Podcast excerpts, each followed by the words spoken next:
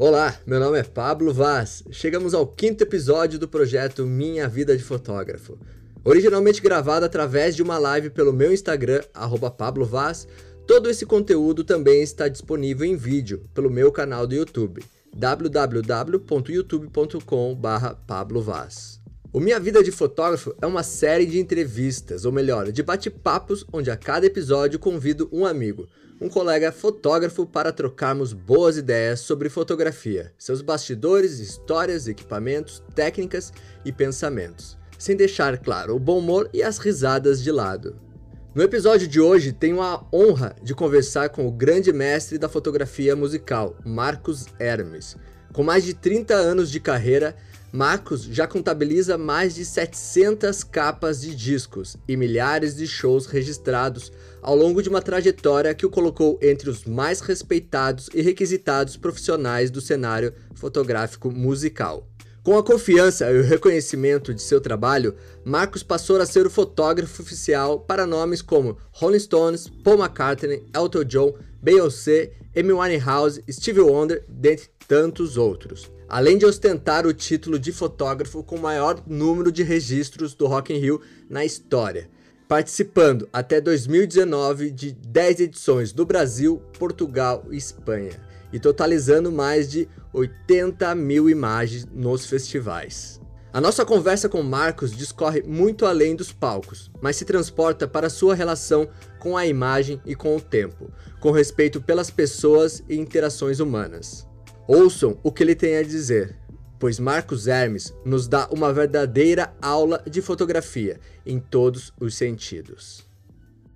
Grande Pablo, e aí, meu velho, como é que tá? Tudo certo, Marcos, e você, cara? Tudo bem, tudo bem. Que honra falar com você aí. Quanto tempo, né, cara? Verdade, verdade. Mas apesar da distância, eu tô sempre acompanhando você, tô sempre vendo tuas paradas, é, pô, é sempre muito inspirador o seu trabalho. Legal, cara. Digo, digo mesmo, a recíproca é a mesma. Pô, que legal. Tem até gente da Argentina aqui, cara. Oh, que bacana. Bem-vindos. Bem-vindos.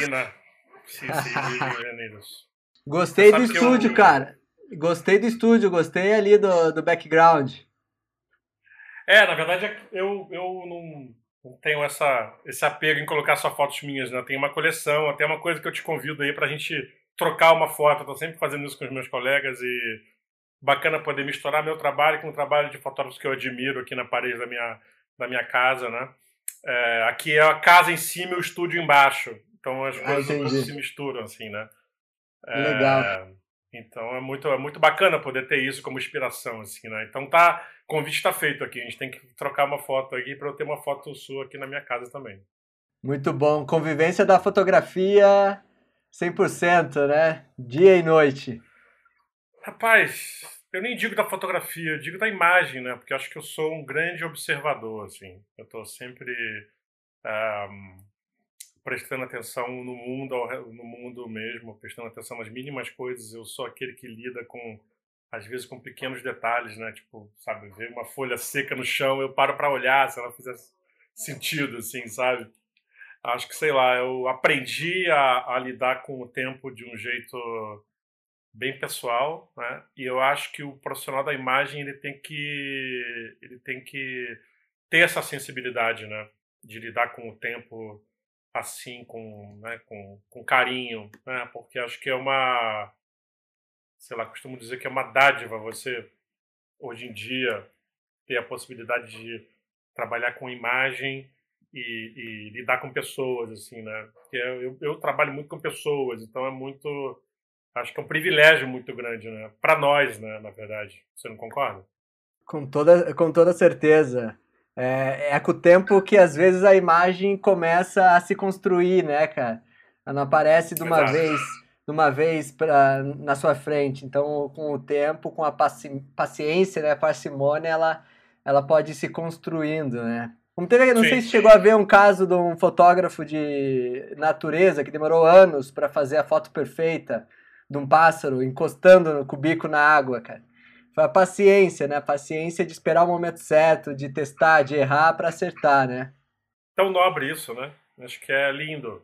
Acho que a, essa essa poesia faz parte do contexto quando você tem experiência, independente da sua idade, mas quando você tem experiência, você, você sei lá, passa a entender isso de um outro jeito, né?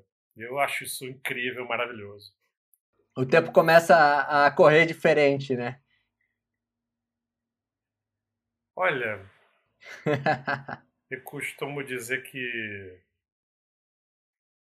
eu costumo dizer que o tempo é o mais importante, sempre, né? independente de você trabalhar com a imagem ou você ou você trabalhar com alguma coisa que tenha a ver com a imagem, assim, acho que sei lá, quando você lida bem com o tempo, você só você só absorve a vida de um outro jeito, né? Absorve a vida melhor, eu acho. Acho que você é, é bom para você e bom para quem se relaciona com você, com a sua arte, com as suas imagens, com o seu olhar, né? Porque é o olhar que se transforma em produto, ou se transforma em algo a ser admirável, né? Algo a ser é, consumível, ou admirável, ou enfim. É, eu não sei se até que ponto algumas pessoas possam achar que isso é filosofia demais ou prepotência demais. Não é, ao contrário, é uma minha forma de enxergar o mundo. A gente está aqui para compartilhar com os outros a nossa forma de enxergar o mundo, né? A minha forma é assim, através também de, de uma verdade. Eu tento passar a verdade nas imagens, é isso. Isso tem muito a ver com, com, com, meu, com a minha essência, sabe? É isso aí, com essas belas palavras do Marcos Hermes, a gente faz essa introdução aqui da live. É, por, exatamente por palavras como essa que o meu intuito é, desde o início foi trazer grandes mestres da fotografia, é, profissionais com uma grande bagagem de trabalho que já vem de anos. Marcos aí já com 30 anos de fotografia, contando. E, e esse foi sempre o, o objetivo dessas, dessa sequência de lives, trazer grandes mestres que que possa trazer um pouco de toda essa experiência e que eu também possa aprender muito com, com a fala de cada um. Marcos, é, cada, cada um eu pedi uma bio, cara, para falar aqui, para passar, mas depois que eu li teu site, teu site é extremamente completo, marcoshermes.com. Convido a todos a, a conferir. E a tua Obrigado. bio é, e a tua biografia lá é lindíssima, cara. A tua, a, a tua apresentação é lindíssima. É, geralmente eu leio o que me passam.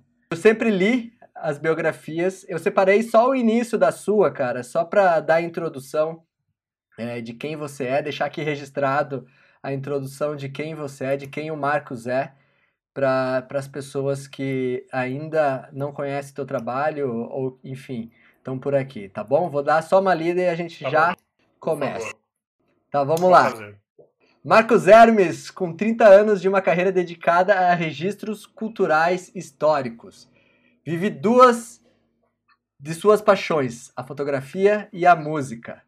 Os mais admirados artistas do Brasil e do mundo em quase 700 capas de discos. 700 capas de discos, Marcos?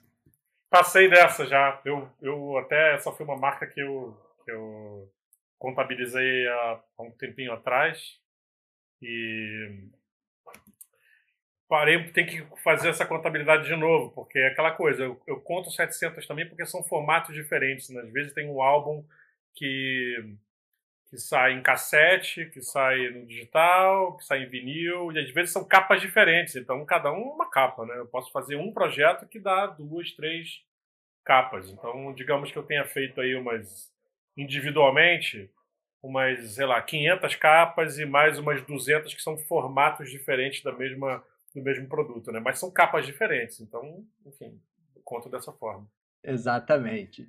É, então, Marcos é requisitado e um dos mais. Não, Marcos é um dos mais respeitados e requisitados profissionais do, do cenário fotógrafo music, fotográfico musical. Que eu acho bem legal aqui, ó. O, o reconhecimento e confiança se consolidaram e, desde então, passou a... Isso. o reconhecimento e a confiança se consolidaram e, desde então, passou a trabalhar como fotógrafo oficial para nomes como Rolling Stones, Paul McCartney, Elton John, Beyoncé, ah, sei lá como fala. Beyoncé, Beyoncé. Beyoncé, Beyoncé, Beyoncé, o acento aqui. Beyoncé, Amy Winehouse, Stevie Wonder, dentre tantos outros. É, cara, é, não tenho nem como mencionar a, a, a tua importância no, no, mercado nacional e até mundial é, fotográfico por todo o teu, teu trabalho feito, sua colaboração. É, cara, queria que você me contasse. É, aí você, você falou que mais cedo que você começou a fotografar com 14 anos, começou essa brincadeira aí. Discorra um pouco aí só quem que é o Marcos de 14 anos até aqui, que, tudo que aconteceu, se começou na música, só para a gente conhecer um pouco da história. Cara, eu é, posso me dar o privilégio de falar que eu sou muito feliz com o que eu faço, porque eu realmente é, consegui concretizar o meu sonho de trabalhar com os meus ídolos, de trabalhar com o que eu gosto. Acho que isso é um privilégio e, ao mesmo tempo, é algo que as pessoas precisam perseguir né, na vida. Eu vejo que muita gente, às vezes, leva anos, décadas para conseguir trabalhar com o que gosta. E eu tenho esse privilégio. Então, eu, sei lá, busquei isso desde moleque. Eu sou músico, sou batera e também toco outros, outros instrumentos e, e, e meio que entrei na fotografia pela música e até no meu livro brasileiro tem um texto meu que eu digo que a fotografia me escolheu, porque eu não planejei ser fotógrafo, eu não tive tipo amigos da escola, amigos do bairro que já eram, já fossem fotógrafos e, e que tivessem me influenciado é, é, diretamente é, nesse contexto assim profissional, né? Quer dizer, eu tive um, um amigo que era que é ilustrador e que me emprestou câmera, que foi uma referência para mim, que é o Renato Alarcão mas ele não era fotógrafo, ele tinha fotografia como um dos elementos dele. Até, por exemplo, eu ia junto com ele em alguns projetos para fazer é, fotorreferência para ele ilustrar. Um exemplo foi um, um, Eu era muito jovem, eu tinha acho que 22 anos, quando fiz uma, uma, umas fotos do Betinho, do Herbert de Souza, para uma capa de um livro do Betinho, né, na época, é, que chamava, que o livro se chama Revoluções de uma Geração. É, e, enfim, sempre essa questão da, da, música, a música meio que me seduziu nesse sentido, porque, sei lá, eu queria agregar o meu nome às marcas e aos artistas que eu gostava, que eu gosto até hoje. Né? Tipo aquele sonho de um moleque, assim, pô, eu quero ter uma, fazer, produzir uma capa para uma, uma banda ou para um artista que, eu, que é a minha trilha sonora, né? E depois de um tempo começou a, isso passou a ser rotina, né? De eu, de eu me envolver com a carreira deles e, e poder colaborar. Assim, eu, eu sou muito dedicado, pesquiso bastante. Sempre fui desde moleque assim um, um ávido é, leitor e ao mesmo tempo é, pesquisador de referências, né? Então é meio que quando eu enxerguei que eu estava fazendo o que eu gosto, eu entrei realmente de cabeça nisso. Mas a minha grande escola profissional mesmo, é, tendo, imagina, de um lado é a paixão e a música e, e tudo que eu sempre admirei para agregar o meu nome perto. Por outro, eram as necessidades técnicas estéticas que eu precisava né, imprimir para poder conquistar o espaço no mercado. Então, para mim, isso entrou através do jornalismo, né, do fotojornalismo. Eu trabalhei bastante tempo em jornais e revistas, tanto no Rio de Janeiro quanto em São Paulo. Né? Já estou em São Paulo há 21 anos e no Rio eu trabalhei bastante em jornais e isso foi a minha grande escola. Assim, acho que qualquer fotógrafo deveria ter a experiência de trabalhar no jornalismo para poder absorver experiências das mais diversas e para poder talvez se sentir mais completo, né? Porque cada dia é um desafio no jornalismo, né? Cada dia você você tem uma uma, uma, uma pauta nova, algo que você precisa criar às vezes em segundos, em minutos, você precisa transformar um factual em uma imagem que comunique. Né? Acho que comunicação é uma das grandes palavras, eu acho, né? que resume o papel do fotógrafo, né? O fotógrafo que não produz imagens que comunicam, ele enfim, ele não é uma coisa que não faz muito sentido para mim. Independente do estilo, independente do que for, você tem que comunicar através das imagens, né? Então eu aprendi muito isso com o jornalismo. Eu costumo dizer que você sai do jornalismo, mas o jornalismo nunca sai de você, porque é muito isso, é um aprendizado diário, né? diário. Então, realmente, a minha grande escola é, é, é, o, é o dia a dia, é a vida, é o que está ao meu redor. Por isso que eu não, não sofro com quarentena, com nada disso, porque eu estou vendo o pássaro pousar na antena do vizinho aqui e acho lindo isso. Isso poderia virar uma composição fotográfica, por exemplo, sabe? Eu costumo prestar atenção nas pequenas coisas e isso é muito, para mim é muito nobre, isso faz muito parte do meu DNA, sabe? Legal, é muita, muita história, né, cara, de vida, muita experiência, né, cara. Eu tive pouca, pouca oportunidade de trabalhar com fotojornalismo. É, eu fiz faculdade de jornalismo, me formei. Até coloco aqui a pergunta do Vitor Vaz. Uma faculdade de jornalismo pode ser o início desse ramo, cara? Pensa numa fotografia mais na área musical, não tanto na parte editorial, numa parte de cobertura, enfim na fotografia em si? Eu acho que assim, na, na faculdade de jornalismo você tem uma base técnica para você, né, é, talvez poder poder dialogar com quem você está ali em dupla trabalhando num jornal, numa revista, num site, num portal ou, ou como blogueiro, enfim, não sei. Acho que o jornalismo é uma, é uma, é uma carreira brilhante, é uma carreira que hoje em dia, infelizmente, está muito desvalorizada, né, desmotivada mas eu acho que é uma base para muita coisa. Né? A comunicação em si é uma base para muita coisa.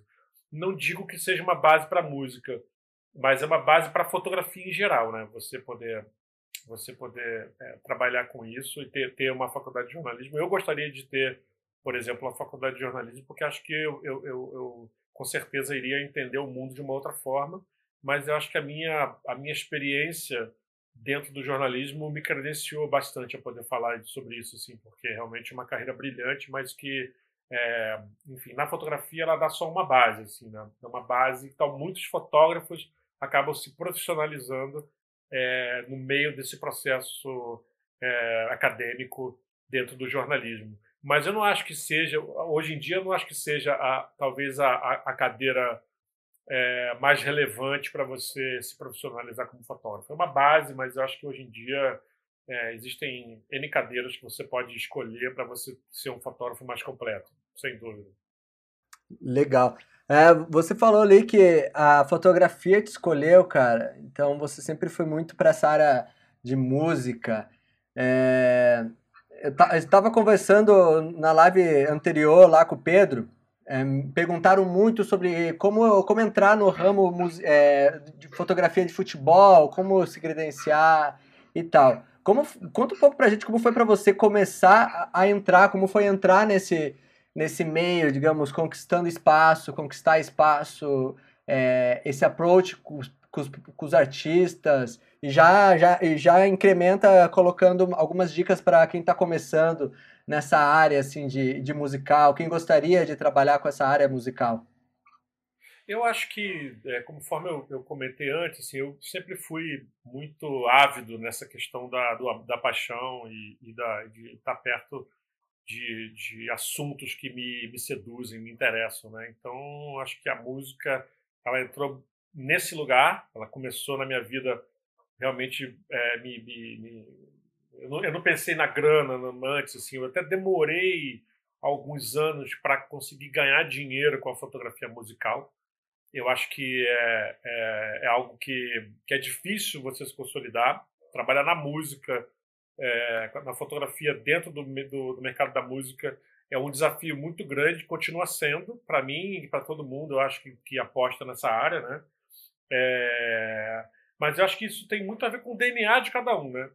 Por exemplo, se você gosta de futebol, você tem que entender o negócio futebol para poder entrar nisso de cabeça, né? Porque você entrar de orelhada, você vai ser engolido por pessoas que entendem desse, desse business e que sabem a importância da imagem para um atleta, para uma marca, para um, um time, para uma federação, enfim. Você não, não vira fotógrafo da CBF assim, ó, né? Tipo, é num, num piscar de olhos, né?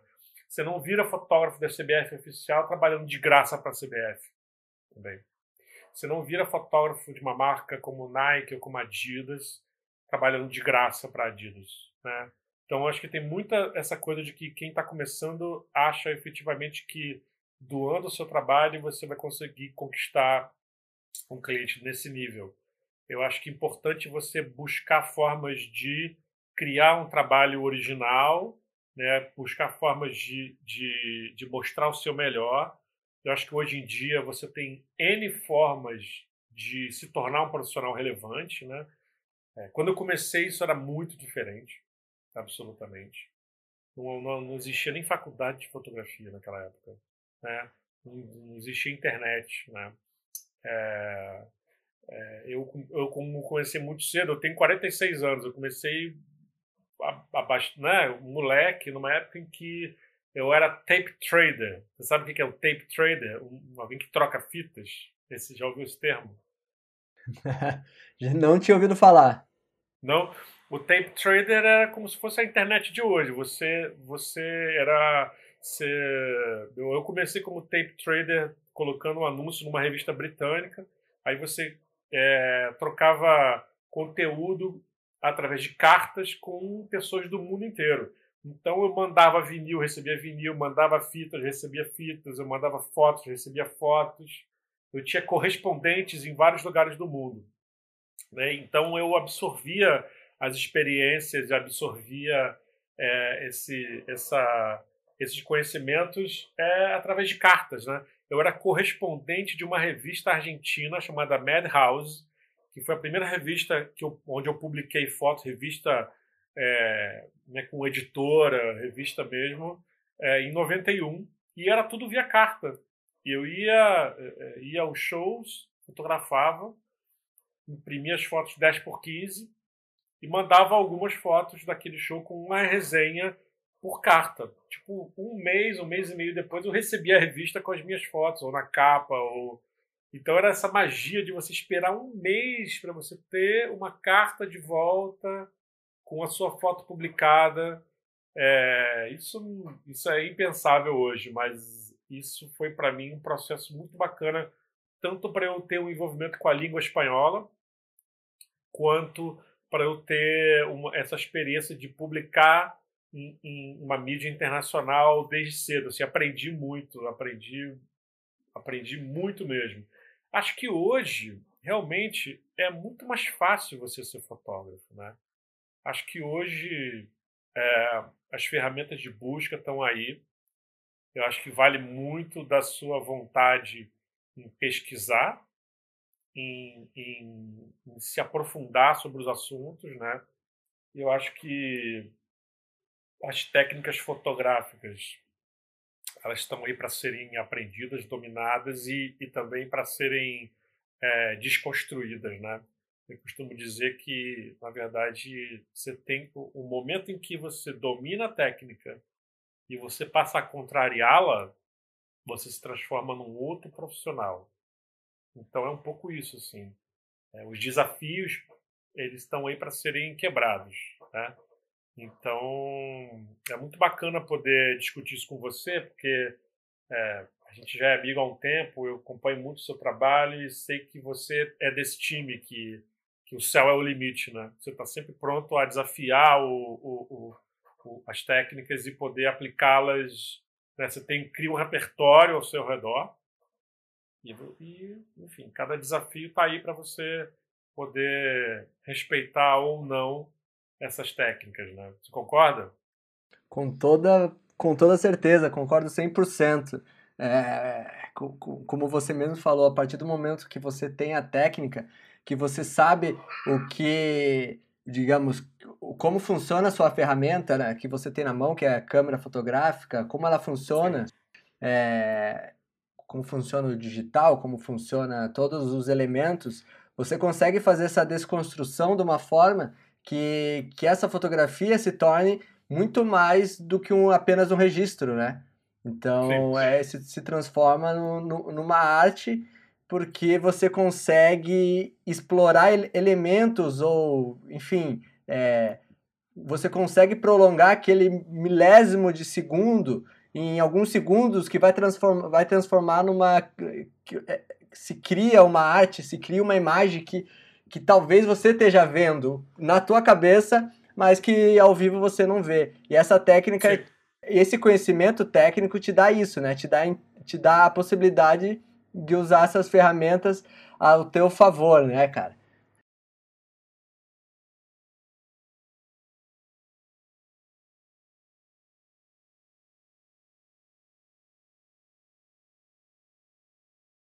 Mas é isso, eu concordo muito no que você falou, gosto muito assim de, da questão da, da bagagem, do que, a, do que o conhecimento técnico traz pra gente e principalmente a experiência, cara. A experiência de vida, a experiência que, você falou de, pô, esperar um mês. É, acho que a molecada nova, gente nova, pode pensar que, nossa, isso é muito saudosismo, né? Tipo, ficar falando desses tempos, de, de como era difícil, de como era diferente. É, mas a, a, a, questão do não, não, não, não, não chega nem a ser uma questão de saudosismo, talvez, mas sim uma questão do próprio tempo que você falou lá no começo, né? Das coisas acontecerem e das coisas irem se, se maturando. É, só pegando um gancho nisso, qual que é a diferença no teu trabalho mesmo, no trabalho do Marcos Hermes, de entrega, de relação até com, com os próprios clientes, de hoje em dia com essa velocidade que era mais antigamente. Assim, por exemplo, fotografar uma capa de, de disco hoje, 2020, do que era fotografar em 2010, cara. 2000, não, em 2001, vamos lá, 2000, a virada do milênio. Cara, eu não vivo o passado. Né? Eu tô sempre, sou muito curioso, estou muito focado no que está acontecendo agora. Então, acho que assim, realmente é bem diferente mas acho que a bagagem que eu tenho dessa época para hoje, ela, ela é muito valiosa. Né? Ela é muito valiosa para defender temas, ela é muito valiosa para defender princípios, ela é muito valiosa para contrariar técnicas e ela é muito valiosa na administração do tempo, né? Porque acho que o tempo é o mais importante hoje, né? Então, assim, para mim é só uma referência, porque eu não, eu não realmente não, eu não, eu, eu é, posso dizer que eu sou um cara de sorte, porque eu acho que eu segui o conselho da minha mãe de começar cedo, né? É algo que, por exemplo, é uma conversa que eu tenho com meu filho. Meu filho tem nove anos, tem um olhar super aguçado, está começando a estudar fotografia na escola. É muito bacana que ele, ele estuda numa escola que, que aguça muito o senso criativo dele, que é a Escola Viva, aqui em São Paulo. E e que assim é algo que ele não ele não ele tem uma vaga noção sobre a minha bagagem profissional mas ele também é, é, quando eu dou a câmera na mão, nas mãos dele ele, ele sabe quando você é, é saca que ele observa? Eu falo isso para ele você não está na época de fotografar você está na época de aprender a observar o mundo. Então observe os pequenos detalhes porque isso pode se transformar em algo interessante para você daqui a pouco ser um diretor, vai ser um ilustrador, um designer ou o que seja. Se você resolver trabalhar com imagem, eu acho que isso é inevitável, né? Porque a mãe é figurinista e o pai é fotógrafo, diretor. Então, assim, é meio que é meio que também é um exercício muito grande poder conversar com uma criança de 9 anos que está aí observando o mundo. É quase um HD vazio, né? Que você vai alimentando ele com informações e para mim, falar com um fotógrafo iniciante é, é, é, é assim, é, é, muito, é muita responsabilidade, mas eu gosto muito de priorizar o, o básico do ser humano para que o entendimento, esse entendimento venha antes do entendimento técnico, né? Que às vezes quando você começa pela técnica, você se empolga e você vai para um lugar em que você pode aplicar isso. Ah, não, mas eu quero eu quero trabalhar com fotografia de, de, de, esporte, por exemplo, né? que, que é uma fotografia um mercado muito amplo, muito rentável, mas que também tem muita concorrência, tem muito curioso, tem muita gente que não, não, não, não, entende o papel da imagem né? nesse, nesse, nesse contexto. Né? Ou até no, fotografia de casamento, que é talvez a fotografia mais popular e a fotografia mais, é, talvez, é, viável comercialmente hoje em dia. Né? Não é qualquer um que, que se transforma num fotógrafo de casamento relevante. Né? Essa questão, por exemplo, da, dos inúmeros formadores de opinião, entre aspas, formadores de opinião dentro da fotografia é, no contexto das redes sociais hoje em dia, que prometem uma agenda cheia em uma semana. É, eu, por exemplo, se eu tivesse começando, é, eu nunca iria acreditar numa pessoa que fala isso sem um background de sem um portfólio decente, sem história, sem, sem uma carreira relevante. Tá bom, você fez isso, mas você trabalhou para quais marcas? O que você realizou efetivamente? O que, que você conquistou? Né? Aonde você chegou para poder realizar esse milagre? Né? Porque o milagre desse pode acontecer, mas pode ser que você encha a agenda em uma semana, um mês, depois como é que você vai sustentar isso sem um portfólio, sem uma história, sem poder defender temas? Você está lidando com pessoas, né? Você está lidando com egos, você está lidando com, com pessoas de sensibilidades diferentes e com conhecimentos muito diferentes sobre o papel da imagem. Né? E qual é o papel da imagem para um leigo ou para uma marca ou por um, enfim, a imagem é fundamental tanto na vida pessoal quanto na, no âmbito profissional. Todo mundo tem uma câmera, todo mundo, qualquer pessoa de qualquer nível social tem uma câmera hoje em dia e tem a condição de transformar isso em, em algo. Todo mundo tem a possibilidade de se comunicar pela imagem. Então a imagem precisa ter um, um, um alcance relevante, né? Ela tem um alcance relevante na vida de todo mundo. As pessoas só precisam se conscientizar disso. E isso é uma coisa que eu acho que é muito importante a gente falar, muito mais do que qualquer técnica, porque o entendimento sobre a imagem ele se reflete em quem está produzindo, em quem está comprando, em quem está acessando a imagem, né? Não importa que seja alguém que vai entrar na sua rede e vai falar, ah, que foto bacana.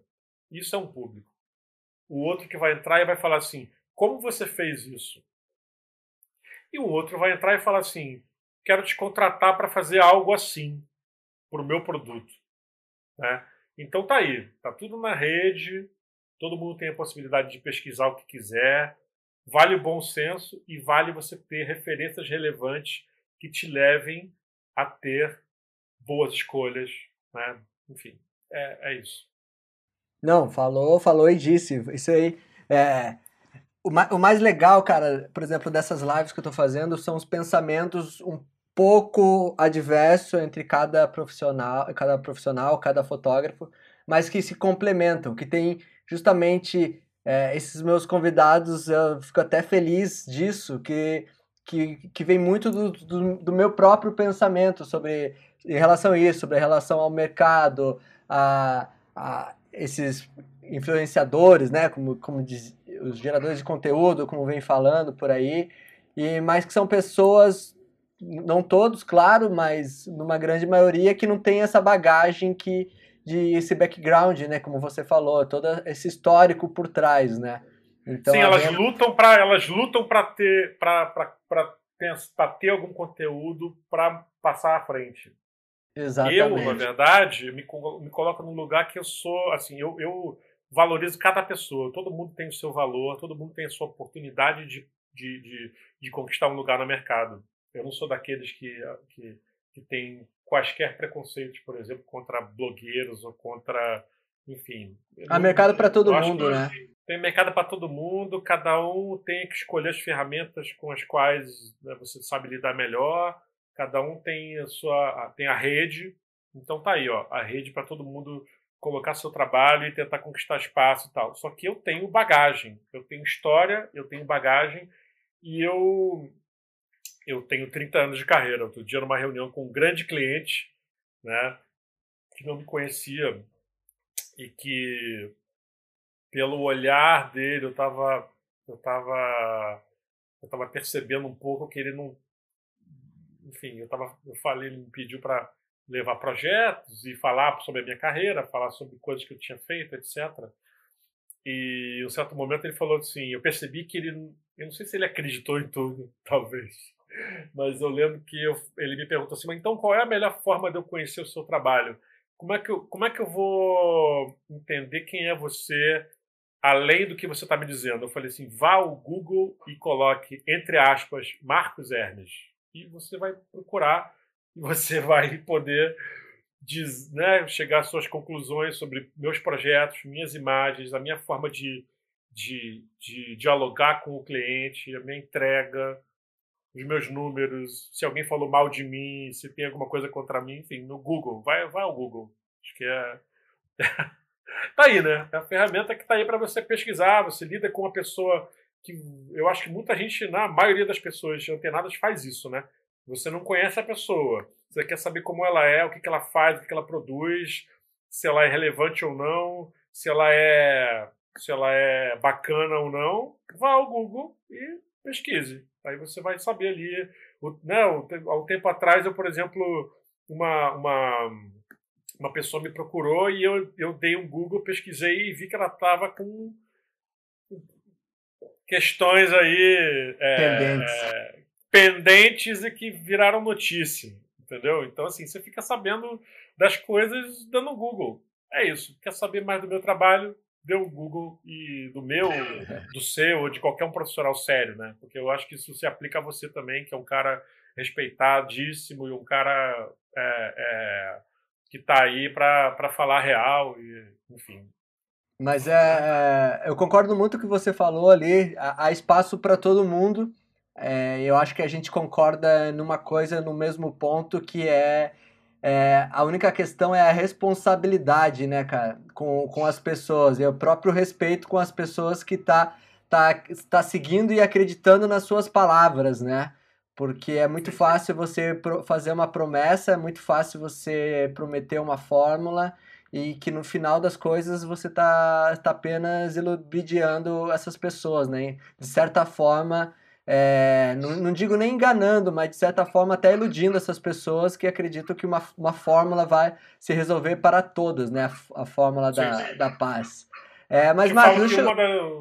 Desculpa, desculpa. Não, pode falar, fica à vontade. Não, não. Fala, não fala, aí, fala você, você ia fazer a pergunta, desculpa. Não, não, eu ia fazer a pergunta aqui do, do Diego, que é um pouquinho mais nesse, nesse, nesse termo, assim, nesse assunto, que é sobre como abordar os, art, os artistas. É, que ele, ele até comentou depois aqui, ó. Tentei, mas percebo a resistência dos produtores. É, várias bandas pedem as fotos de graça, em troca publico meu nome. Como posso me impor nesse aspecto? Porque é complicado também para quem está começando é, conseguir se impor, conseguir ganhar mercado. Assim. De certa forma, a gente está falando aqui, a gente está com é, você 30 anos de bagagem, eu tenho lá meus, sei lá, até perdi as contas quantos anos, 17 anos de bagagem também. Então, é, de certa forma, a gente pode falar algo sobre isso, mas para quem está começando é um pouco complicado também, né, cara?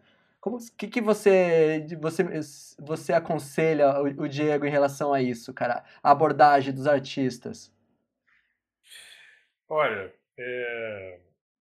primeiro eu quero até fazer um comentário que é interessante é, essa pergunta também, porque complementa um pouco o que eu ia até dizer, que assim, uma das coisas que eu estou preparando agora nessa quarentena é é, é, é um curso de entendimento para fotógrafos e profissionais da imagem que, que é, queiram entrar, queiram se relacionar com o meio da música.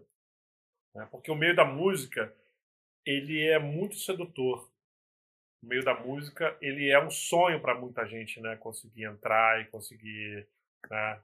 é, é, se relacionar com, com ele, assim, né? Eu, eu costumo dizer que é, é, é voltando àquela questão do entendimento do que é a imagem da forma mais ah, básica possível, né? Eu, eu, eu quase ouso dizer para você, para vocês, que isso pode se resumir numa frase, né? Nenhum profissional vive sem a imagem hoje. Não importa a área dele. Né? Então é isso.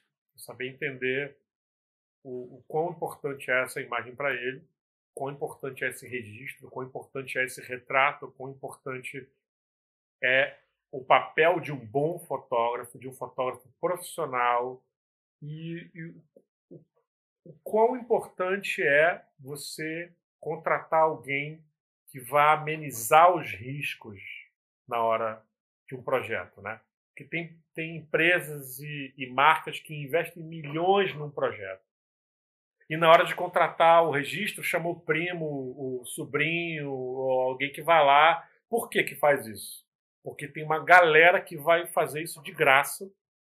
Então acaba que uma parte do mercado que não enxerga a qualidade como algo fundamental, coloca o seu investimento em risco contratando profissionais que não têm tanta relevância, não têm tanta destreza na hora da entrega e que assim eu, eu entrego a mais, né?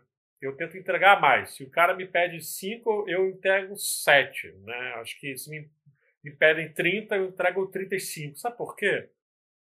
Porque eu quero ver o meu cliente feliz.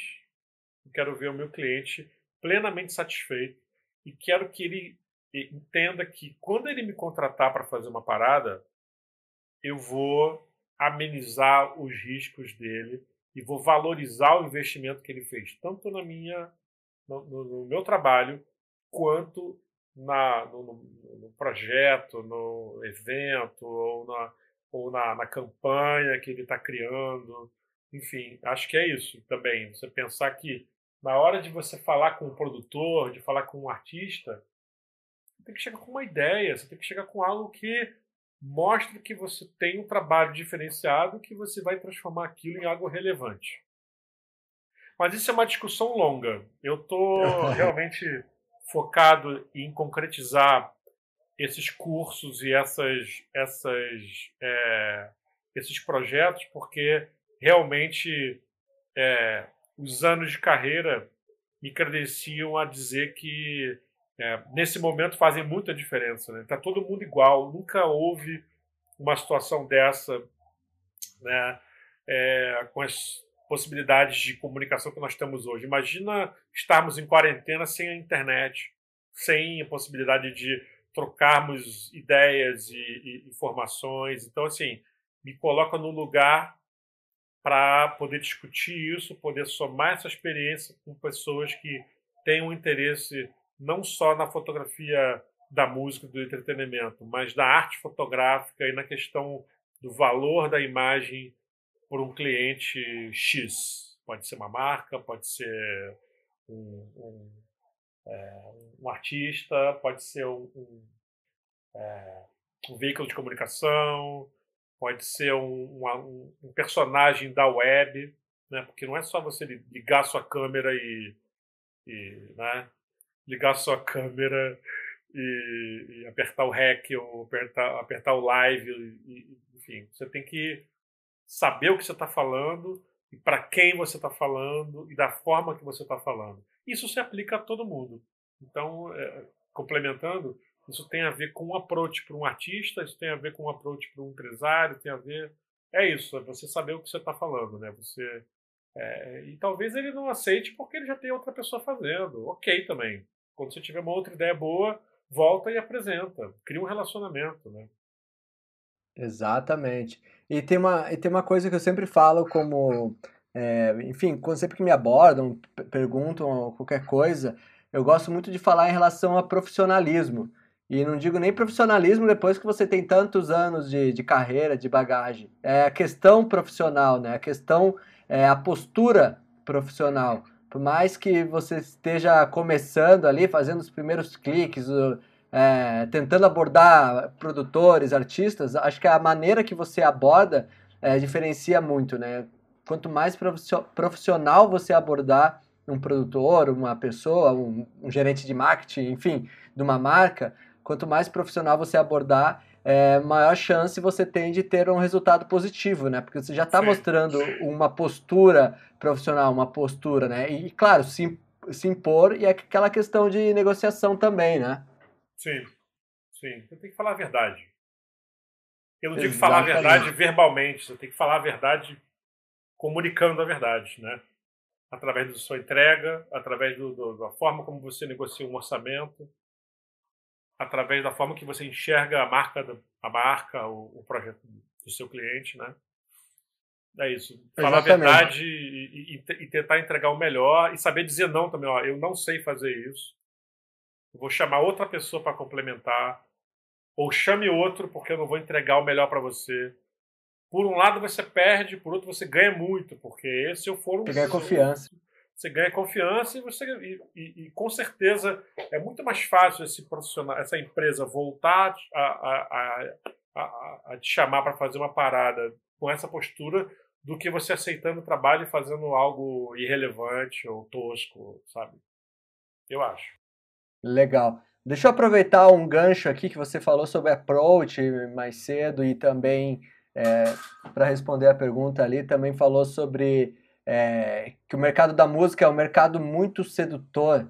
É, na, na live com o Pedro, a gente entrou no assunto sobre, é, sobre essa questão de profissionalismo, porque muita gente entra para começar a fotografar futebol, por exemplo, é, para estar tá em contato com os jogadores, porque pô, é fanático de futebol, Paixão. então quer estar, tá em, quer estar tá em contato com os jogadores, quer estar ali próximo. E com a música, acredito que, que seja o mesmo cenário, cara.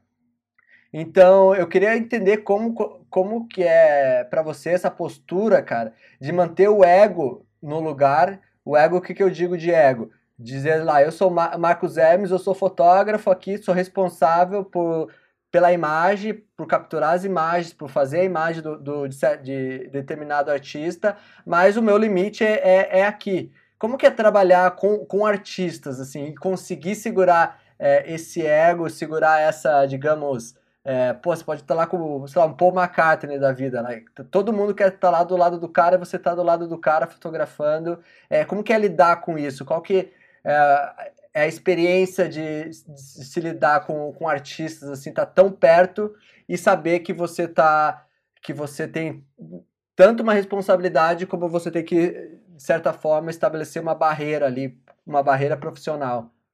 Eu acho que acima de tudo você tem que é, é, aprender a lidar com as pessoas, né? São pessoas normais, são pessoas que têm seus problemas pessoais, são pessoas que têm suas preferências de ângulos, de luz, e de, têm suas fragilidades. Na grande maioria, são pessoas despreparadas para serem fotografadas. Né? Então, se parar para pensar que, é, é, sei lá, de, vamos fazer uma, uma, brincadeira aqui, de 100 artistas que eu, com, com os quais eu, eu, eu trabalho, 85 são ou são inexperientes ou são tímidos ou precisam efetivamente de uma direção. Né? Acho que é muito importante você falar real, trocar uma ideia, entender quem é o seu personagem antes de tudo. Né? É, é isso, eu, eu lido com as pessoas de forma igualitária. Né? Eu tento tratar todo mundo bem, chegar na hora, entregar o melhor, é, falar o que deve e, e, o que eu acho que não deva ser feito. Né? Quando você tem isso, você. Não sei, o resto depende ou de, ou de, de técnicas ou de, ou de questões mais específicas ligadas à fotografia. Mas acho que o trato com o ser humano é, é fundamental. Não adianta, eu costumo dizer que não adianta você é, ser um excelente fotógrafo, tecnicamente falando, e ser grosso, chegar atrasado, ou, ou, ou não entregar o que o cliente quer, ou, ou sabe, ou, ou, colocar empecilhos, ou não falar a real, né? Não falar a verdade.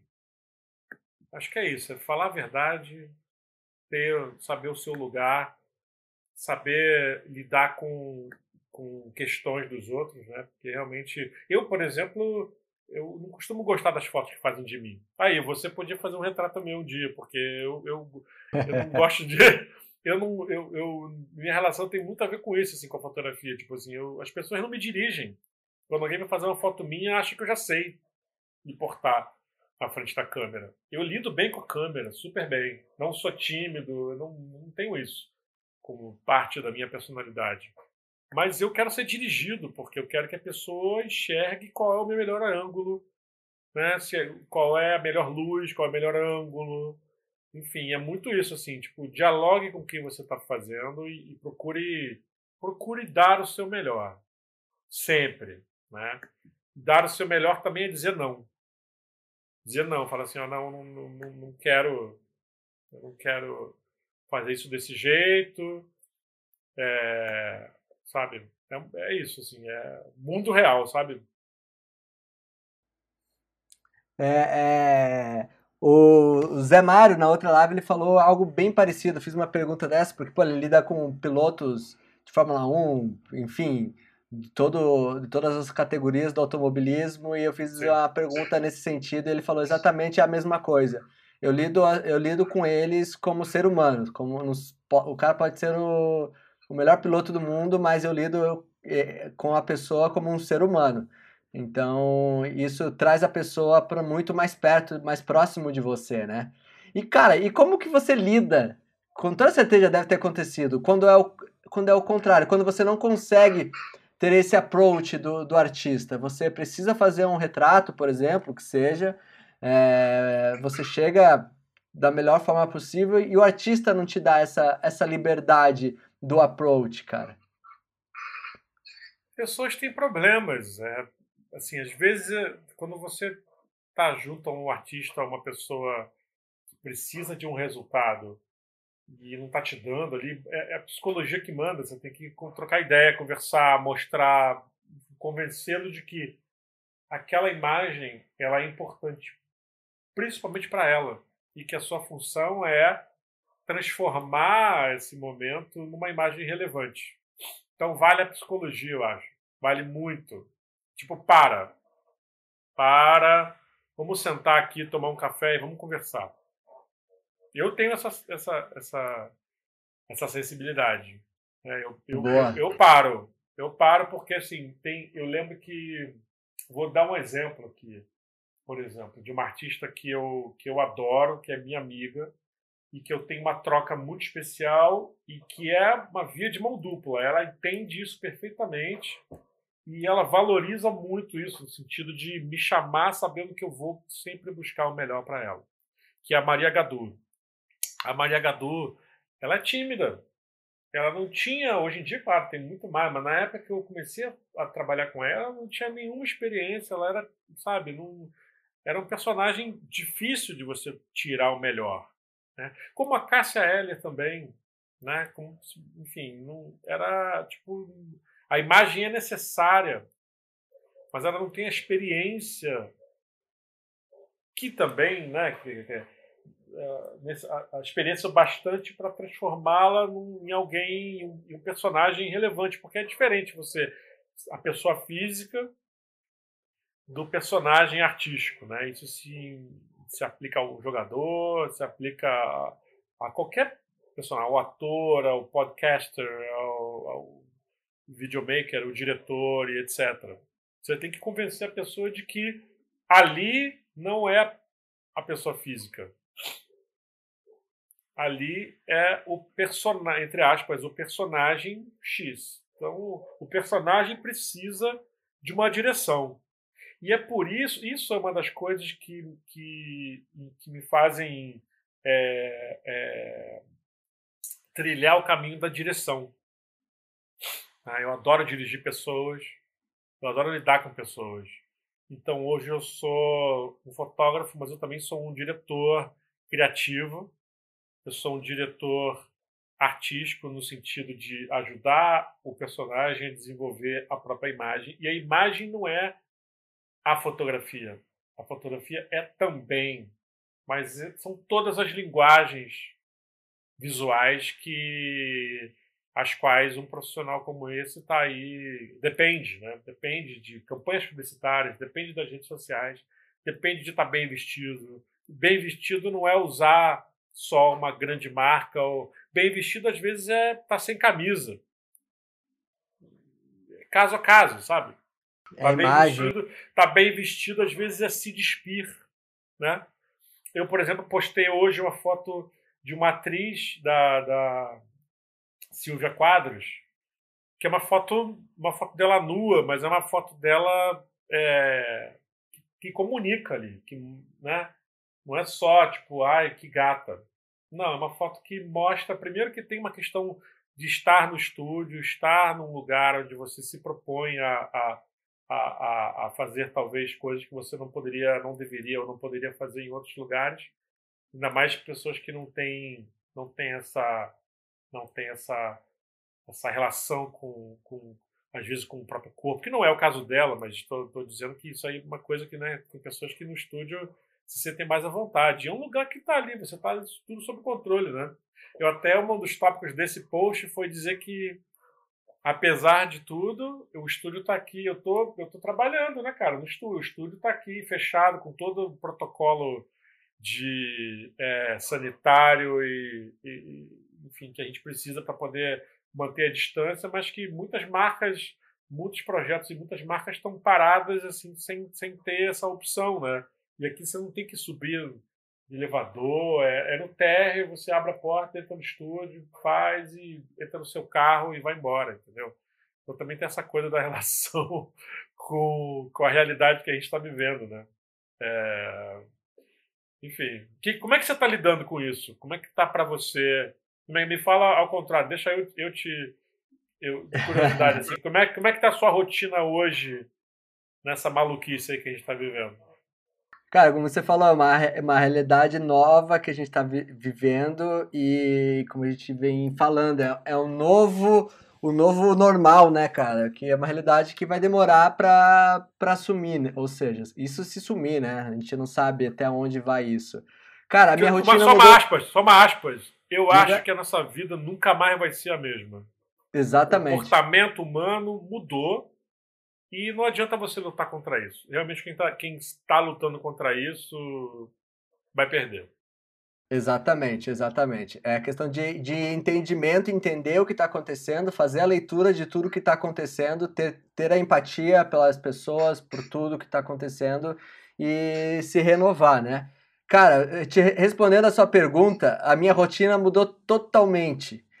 Eu que estava acostumado a viajar quase toda semana, ou pelo menos a cada 15 dias, pegar a estrada, eu tô sem viajar desde final de fevereiro, sem sair de Curitiba, acho que primeiro de março, por aí, o começo de março, eu fui para Balneário ali, Camboriú, fui fazer uma reunião e voltei, mas mudou totalmente, trabalho tá começando uma coisinha ou outra, mas também com todos os, todo, uh, os protocolos, né, sanitários, todas as preocupações também. Estou me preocupado muito em relação a, a ter pouco contato com as pessoas por enquanto, justamente pela minha segurança e a segurança dessas, das outras pessoas também, da minha família, de todo mundo que está comigo. E é questão de realmente, como, como eu já tinha até te mencionado, é, aproveitando o tempo para estudar, parar um pouco, respirar, gerir, ganhar forças para quando a gente entender realmente como vai ser o nosso novo normal, voltar com tudo e, e re reencontrar os amigos, reencontrar os parceiros de trabalho. Então, minha rotina mudou completamente da água para o vinho, mas estamos se readaptando, estou me readaptando, fazendo essas lives para trocar ideia com os amigos, para rever os amigos. E é isso aí, logo, logo a gente a gente volta a, a, nos encontrar, né, fisicamente, porque de coração e mentalmente a gente está a gente tá unido. Mas você se sente criativo, né? A criatividade não sai de você, né? Você, não, jamais. Certeza que você está revendo os seus projetos, suas prioridades e, e, e, o seu papel como, como um artista visual, né? Como fotógrafo, como, né? como cabeça pensante dentro da fotografia, né? Porque é como eu me sinto. Não, ex exatamente. Acho que a, a, grande preocupação é você não você não se cobrar sobre essa criatividade. Deixa a criatividade vir à toa, à toa, porque é à tona e, e, e, ela agir por si mesma, né? A questão não é você se autocobrar. É, Marcos, vai cair aqui, cara, vai cair, tá com 10 segundos. Eu já te chamo tá de novo, tá? Ok, beleza. Valeu.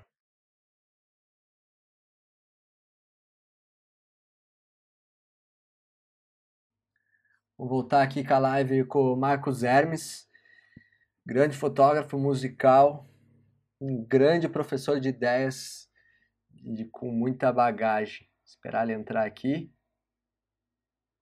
Já entrou, já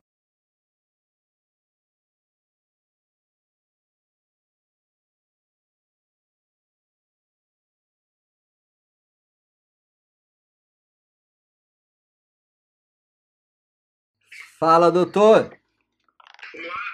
Caramba, mudou tudo aqui. Desculpa, desculpa a demora, mudou aqui. Agora não dá para colocar no. Mudou o sistema aqui, agora tá indo direto pro IGTV. Então já tá no IGTV lá a primeira parte. E depois eu coloco que já, já a segunda parte. Ó o Braga, ó o Braga aqui, ó. Marcos Hermes. É, Marcos. Cara, muito boa, cara, muito boa as suas palavras. Eu gosto muito de, de te escutar falando, porque você é muito é, inteligente nas palavras que você fala. E eu queria, até, eu queria até te agradecer, cara, aproveitar para te agradecer por ter ido na, na, minha exposição aquela vez, 2017, que foi quando a gente se conheceu pessoalmente, né? E pela. Nossa, pela nossa conversa. Pô, você não imagina, sabe é um o quanto. Eu já conheci teu trabalho, bom, já te falei, já conheci teu trabalho através até mesmo do Fábio.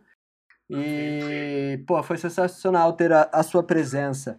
Cara, eu queria. Eu tô com o teu livro aqui, ó, em mãos. Peraí que eu tô, tava, da... eu tô, tava dando. a câmera da frente, deixa eu ver aqui que você tá mostrando. Mostra pra mim aqui. Aqui, ó. Ah, show. Pô, bacana. O brasileiro. Bacana poder falar do livro, né? Porque o livro foi uma realização assim muito importante para mim na minha carreira, sabe, velho? Conta um pouco da história do livro, né, o, da on, de como ele surgiu, até mesmo o nome.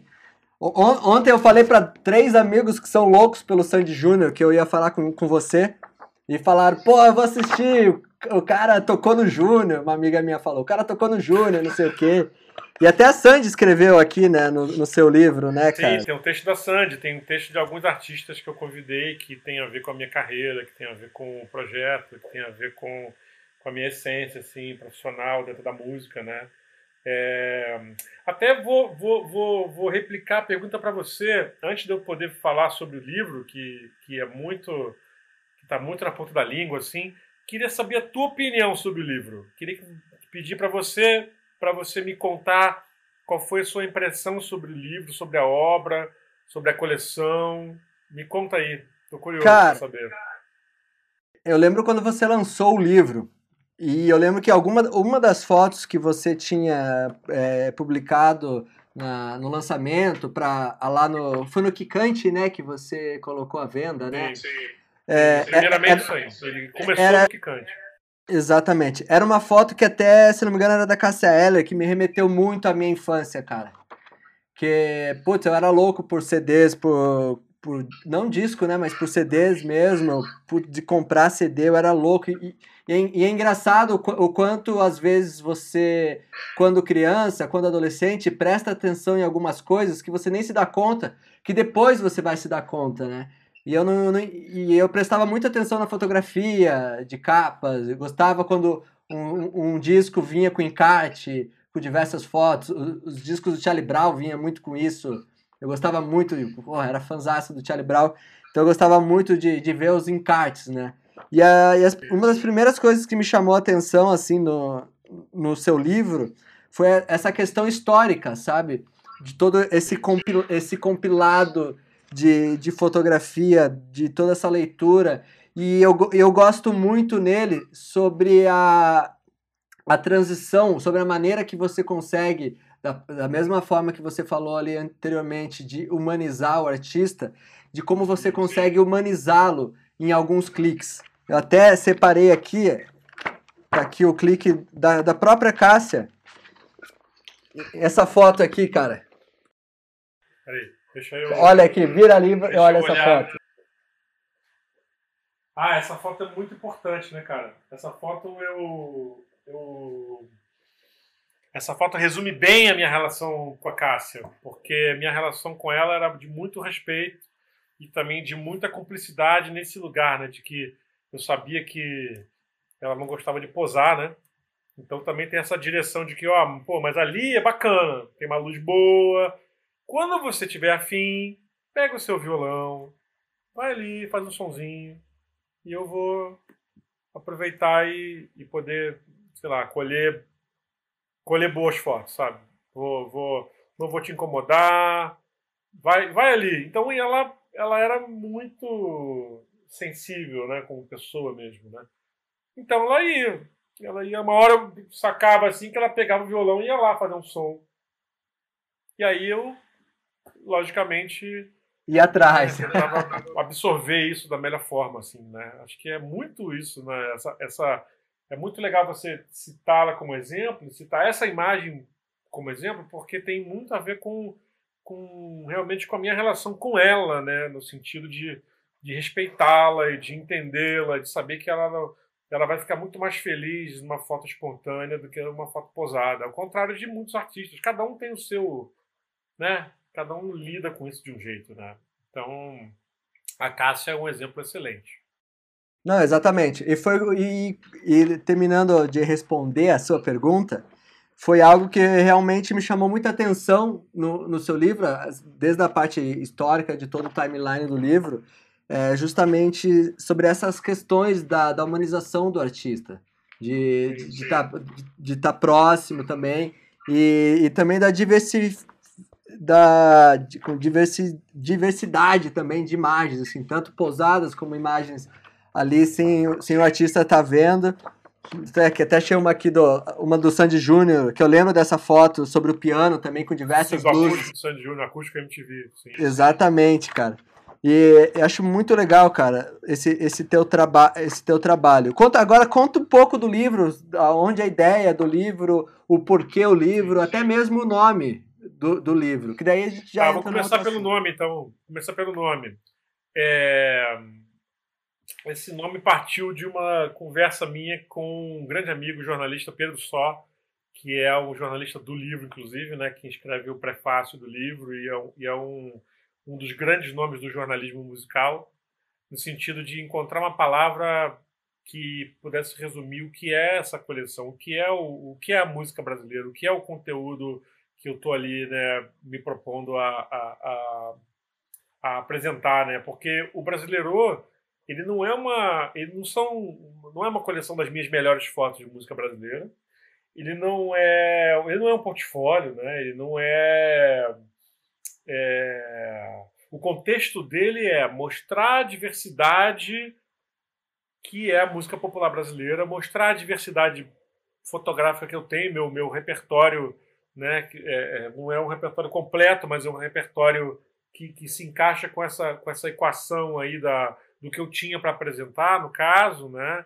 Então eu me senti muito livre nessa, nessa curadoria, né? Também é um, é, um, é um desafio muito grande fazer a curadoria sobre o próprio trabalho, né? Eu agora, no, no meu projeto novo, eu estou trabalhando com, com, um, com um curador que foi curador da, da exposição do, do Bob Green, com fotos do John Lennon na, no Miss, que é o Ricardo Alexandre, que foi meu editor na, na Bis, e que é um roteirista, escritor, jornalista e um cara que entende muito do, do papel da imagem dentro do universo musical. Né? Mas o Brasileiro ele foi o meu primeiro projeto, meu primeiro livro solo. Né? Eu já tinha participado de muitos livros, de muitos projetos editoriais. É, como convidado, ou com outros fotógrafos, ou, ou, colaborando com algumas imagens, mas eu não tinha um livro solo meu, né? Então foi um desafio também muito grande, porque eu queria que fosse algo relevante, que mostrasse realmente quem eu sou profissionalmente, né? Então eu tenho é um livro, um projeto que eu tenho muito orgulho. Eu fiz esse projeto é, com a minha designer que já trabalha comigo há muito tempo, que é a Joana Waldorf, aqui de São Paulo, que conhece muito meu acervo, está muito ligado no, no, que eu, no que eu produzo, está muito ligado no papel do meu, do meu trabalho dentro do mercado, está muito ligada no que eu tenho a apresentar e aceita, e, e, é uma pessoa com a qual eu tenho um diálogo maravilhoso, assim, né? Eu tenho uma troca com ela muito especial, no sentido do entendimento do que é do que é o papel da imagem, sabe? Então ela, ela, por exemplo, me ajudou muito a amadurecer essa questão da narrativa através das cores, né? Porque isso aí ajuda muito no entendimento do que é a obra, né? O livro ele está ali, ele tá ali é, justamente é, é, ditando essa narrativa através de ícones cromáticos das imagens, né? Então, né, pode ser um detalhe de uma roupa, ou pode ser a cor do fundo, ou pode ser, enfim, qualquer elemento cromático ali, ele pode ajudar nessa narrativa do que é o que é o brasileiro, né? Então, eu procurei fazer uma obra única, né? Eu acho que talvez, não sei se é ousadia da minha parte dizer isso, mas eu acho que não existe uma outra uma outra obra que mostre o que é a música popular brasileira através de fotografias de uma forma tão honesta. Né? Eu não, não, me coloco como alguém que seja melhor do que do que um, do que A do que B. Assim, eu estou realmente é, consciente do meu papel e dos meus limites e da onde eu, eu, posso ir, mas é um trabalho honesto. Acho que o brasileiro é isso. Ele é transparente, ele é honesto e ah, ele é original. Ele é um livro que ele não. Eu tive, claro, referências né, não só na questão de eu ter bastante experiência e já ter e trazer essas experiências, mas também eu li o livro de vários livros, eu vi o que fazer, o que não fazer. Eu procurei fazer algo, é isso, fazer algo único, algo honesto e algo que pudesse tra traduzir é, quem eu sou profissionalmente e o que é a música brasileira né, no, de forma ampla e de forma da forma mais talvez honesta e, e transparente possível. Legal. E você quer falar sobre esse novo livro, esse projeto de, entre aspas, de quarentena? Cara, antes, eu quero te mostrar um outro projeto. Esse livro. Que ele é. Ele é o livro Música é Universal. É um livro que eu fiz para a Universal Music. Né?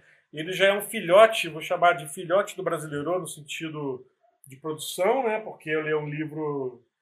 Ele é um até onde eu pesquisei, eu pesquisei bastante.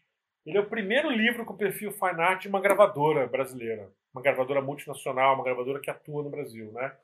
Então eu fiquei muito feliz de ser convidado é, pelo marketing da Universal para poder produzir esse livro, produzir e, e, ser o curador do livro, né? Não é um livro com imagens minhas só. Ele tem imagens minhas, mas ele é um livro que mostra o que é a Universal Music hoje, né? Um livro feito no final de 2019. Então ele mistura fotos minhas, né, do meu acervo, né, como essa, por exemplo, é, nacionais e internacionais, né? Então, por exemplo, mostra aqui uma foto. É, eu, eu, coloquei muito do meu acervo é, internacional que muita gente não conhece e que faz parte do DNA da Universal como gravadora, né? Eu coloquei bastante coisa, olha só, essa do Black Sabbath. Do Tony Iommi. Tá dando pra ver bem aí? Tá, tá sim. Tem no teu Instagram essa foto, não tem? Tem, tem sim. Ó, tem uma da Cássia aqui. Cássia é artista universal, né? Artista universal. Essa é, a essa é a foto que você fez a sua camiseta, né? Pro livro brasileiro. Não. Não, não é, é essa? É, é dessa é dessa sessão, dessa sequência, mas não é essa. Ah, porque eu lembro que ela tá de. que ela tá de moicano. É desse mesmo show, na verdade. Ó, Paul McCartney. Boa. Então, assim, só que é um livro também que mostra os projetos da Universal, né? Ele mostra os artistas clássicos, os artistas contemporâneos da gravadora, né? Ó.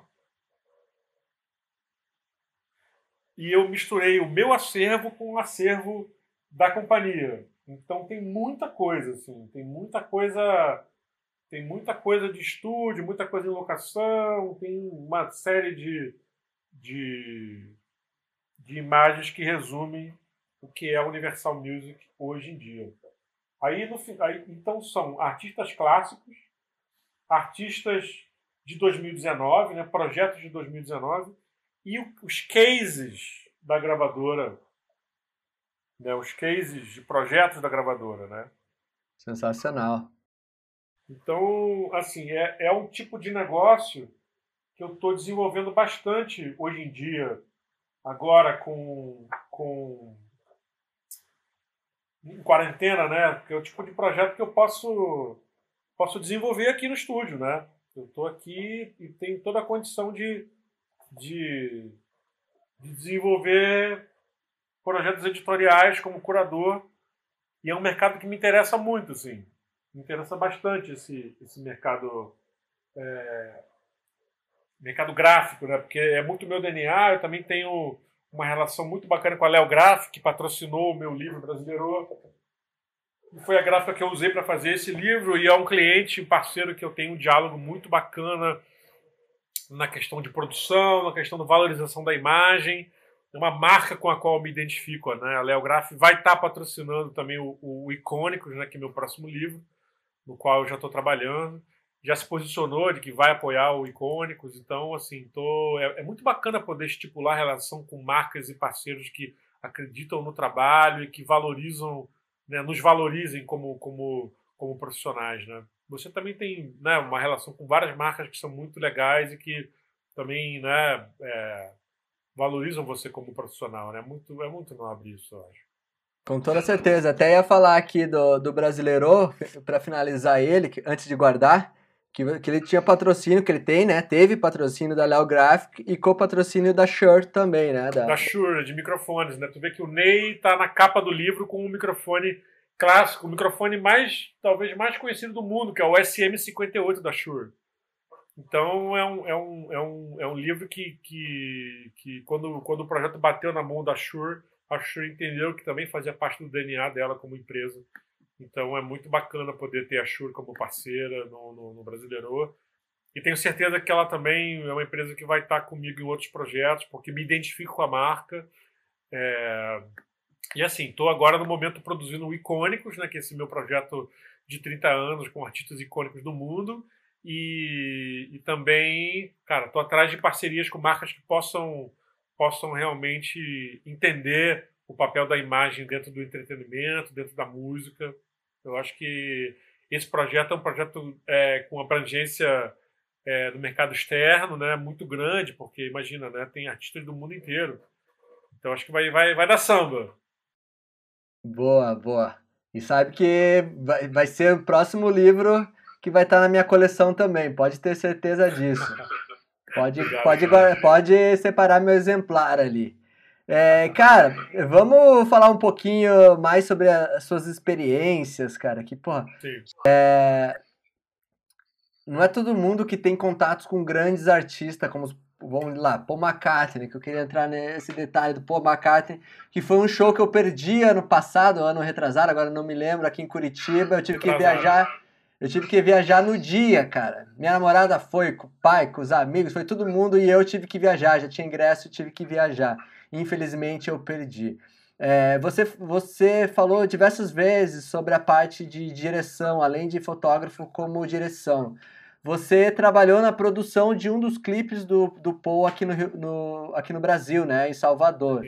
É, conta um pouco sobre essa experiência, sobre como foi isso, sobre, sobre esse outro lado que um profissional da imagem, não só um, um fotógrafo mesmo, pode atuar. E toda essa bagagem como fotógrafo te ajudou nisso. Ah, foi fundamental, né? Trabalhar com Paul McCartney é, é, é, é sempre um privilégio muito grande, né?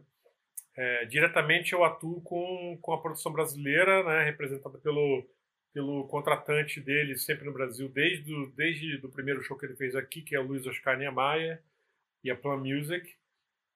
É, já são 22 projetos que eu fiz para eles, né? São 22 shows, 22 projetos e que, e que assim, é, marcaram minha carreira, marcam e vão marcar minha carreira para sempre, né? Ter o nome agregado ao, ao, ao, maior artista da música popular vivo, né? Que o Paul é, é, é, isso, né? Tipo assim, não existe um outro artista tão, tão talvez tão relevante quanto ele, né? Então, para mim é, é, realmente uma honra poder ter o meu nome agregado a, a algo tão nobre, né? E num certo momento é, o diretor de imagens do Paul, de vídeo, o Charles Lightning, que também é diretor de projetos com Jamiroquai, com Oasis, com Liam Gallagher, com, enfim, com uma série de artistas da música britânica. Ele é da cena de, de, de Manchester, né? Então toda aquela cena ali do Kasabian, Oasis, aquela turma toda ali. Ele é um cara que está ali bem perto, né? Ele me convidou para produzir o clipe de uma música que o Paul estava fazendo na época em homenagem ao Brasil, chamada Back in Brazil. E ele me chamou em cima da hora, assim, ele me chamou alguns dias antes aqui em São Paulo, pessoalmente, ele me convidou e a gente produziu isso em tempo recorde. Eu fui para Salvador antes para produzir, então, eu, na verdade, eu acumulei vários papéis nesse, nesse projeto, né? Porque eu fiz a produção executiva, eu fiz a assistência de direção com ele, né? Eu, eu fiz a produção de locação eu fiz o estilo, eu traduzi os textos todos, né, de português para inglês, de inglês para português, eu fiz a negociação dos contratos com os modelos, né, os atores que estão lá no, no que atuam no clipe e fiz um planejamento para que a gente pudesse captar essas imagens sem que as pessoas soubessem disso na rua, né? Foi uma coisa feita totalmente de forma é, independente, assim, escondido, né? A gente estava ali no Pelourinho, em várias locações, e ninguém sabia o que a gente estava fazendo, para quem era, o que era, entendeu? Ao ponto de, de viabilizarmos a, a uma, uma performance da, da, da, da, da modelo no palco do show do Paul. Né? Teve uma música ela subiu ao palco, dançou com ele lá, é sabe? E aí eu vi até fãs, é, uns dois ou três fãs, sei lá, fanáticos mesmo, na, nas redes, escrevendo que, ai, por que colocaram uma menina de, de top no show do Paul que não sabia nem cantar as músicas dele direito? Tipo, ninguém sabia de nada. A esse ponto da pessoa fanática entrar nesse lugar e estávamos gravando um clipe, na verdade. Né? Tudo ali feito com muito cuidado, né? Eu lembro da gente ouvir a música no celular, no WhatsApp, mandar questões, aprovando questões no WhatsApp, assim, estamos nesse lugar, manda foto do lugar e, e, e, e ouvindo ali a versão demo do Paul tocando no tocando no, no home studio dele, assim, quer dizer, um, um, um primeiro, uma primeira versão da música, né? Só teclado e voz ali, piano e voz, acho que Fender Rhodes, e, enfim. Então, é, poder criar isso realmente marcou muito a minha, a minha vida, a minha carreira. Eu aprendi muito, como aprendo em todo o trabalho, mas assim, aprendi muito também a lidar com, com algo tão grande de uma forma tão subjetiva ali, né? Em segredo, né? Então, mas também é, uma, é, um, é, um, é um cliente, um parceiro que que olha todos os detalhes, né? É muito, eu, eu sei muito onde eu, onde eu posso atuar, onde eu não posso. Então também eu já, já até passei por uma ou duas vezes em situações em que eu fotografei, estava ali fotografando, em que o, chefe da segurança falou assim: você não pode fazer isso. Eu falei, beleza, não posso. Sai, vira as costas e eu vou embora. Entendeu? Sabe? É, é, eu sei muito me colocar no lugar onde eu, onde eu posso ir, onde eu não posso, se eu devo fotografar ou não, como fotografar ou não, né? se eu vou usar o flash, se é mais importante usar o flash para obter uma boa foto ou para incomodar a pessoa, sabe assim? Porque tem muito esse lugar assim. Por que, que você não usou o flash? Né? Deveria ter usado o flash para compor a cena ali, para ter uma luz mais uniforme, mas às vezes você não pode. Você vai incomodar, você vai né, ultrapassar o lugar onde você deveria estar. Né? Tipo, você tem que usar com inteligência. Né? Então tem muito isso também. Como, como utilizar a fotografia, de que forma utilizar a fotografia. Né? É... Ter a sensibilidade, né? A percepção, a sensibilidade, a percepção para entender cada momento, né? Sim, eu respeito muito quem eu respeito muito quem eu estou fotografando. Então, é, esse lugar é muito importante para mim, muito sagrado, né?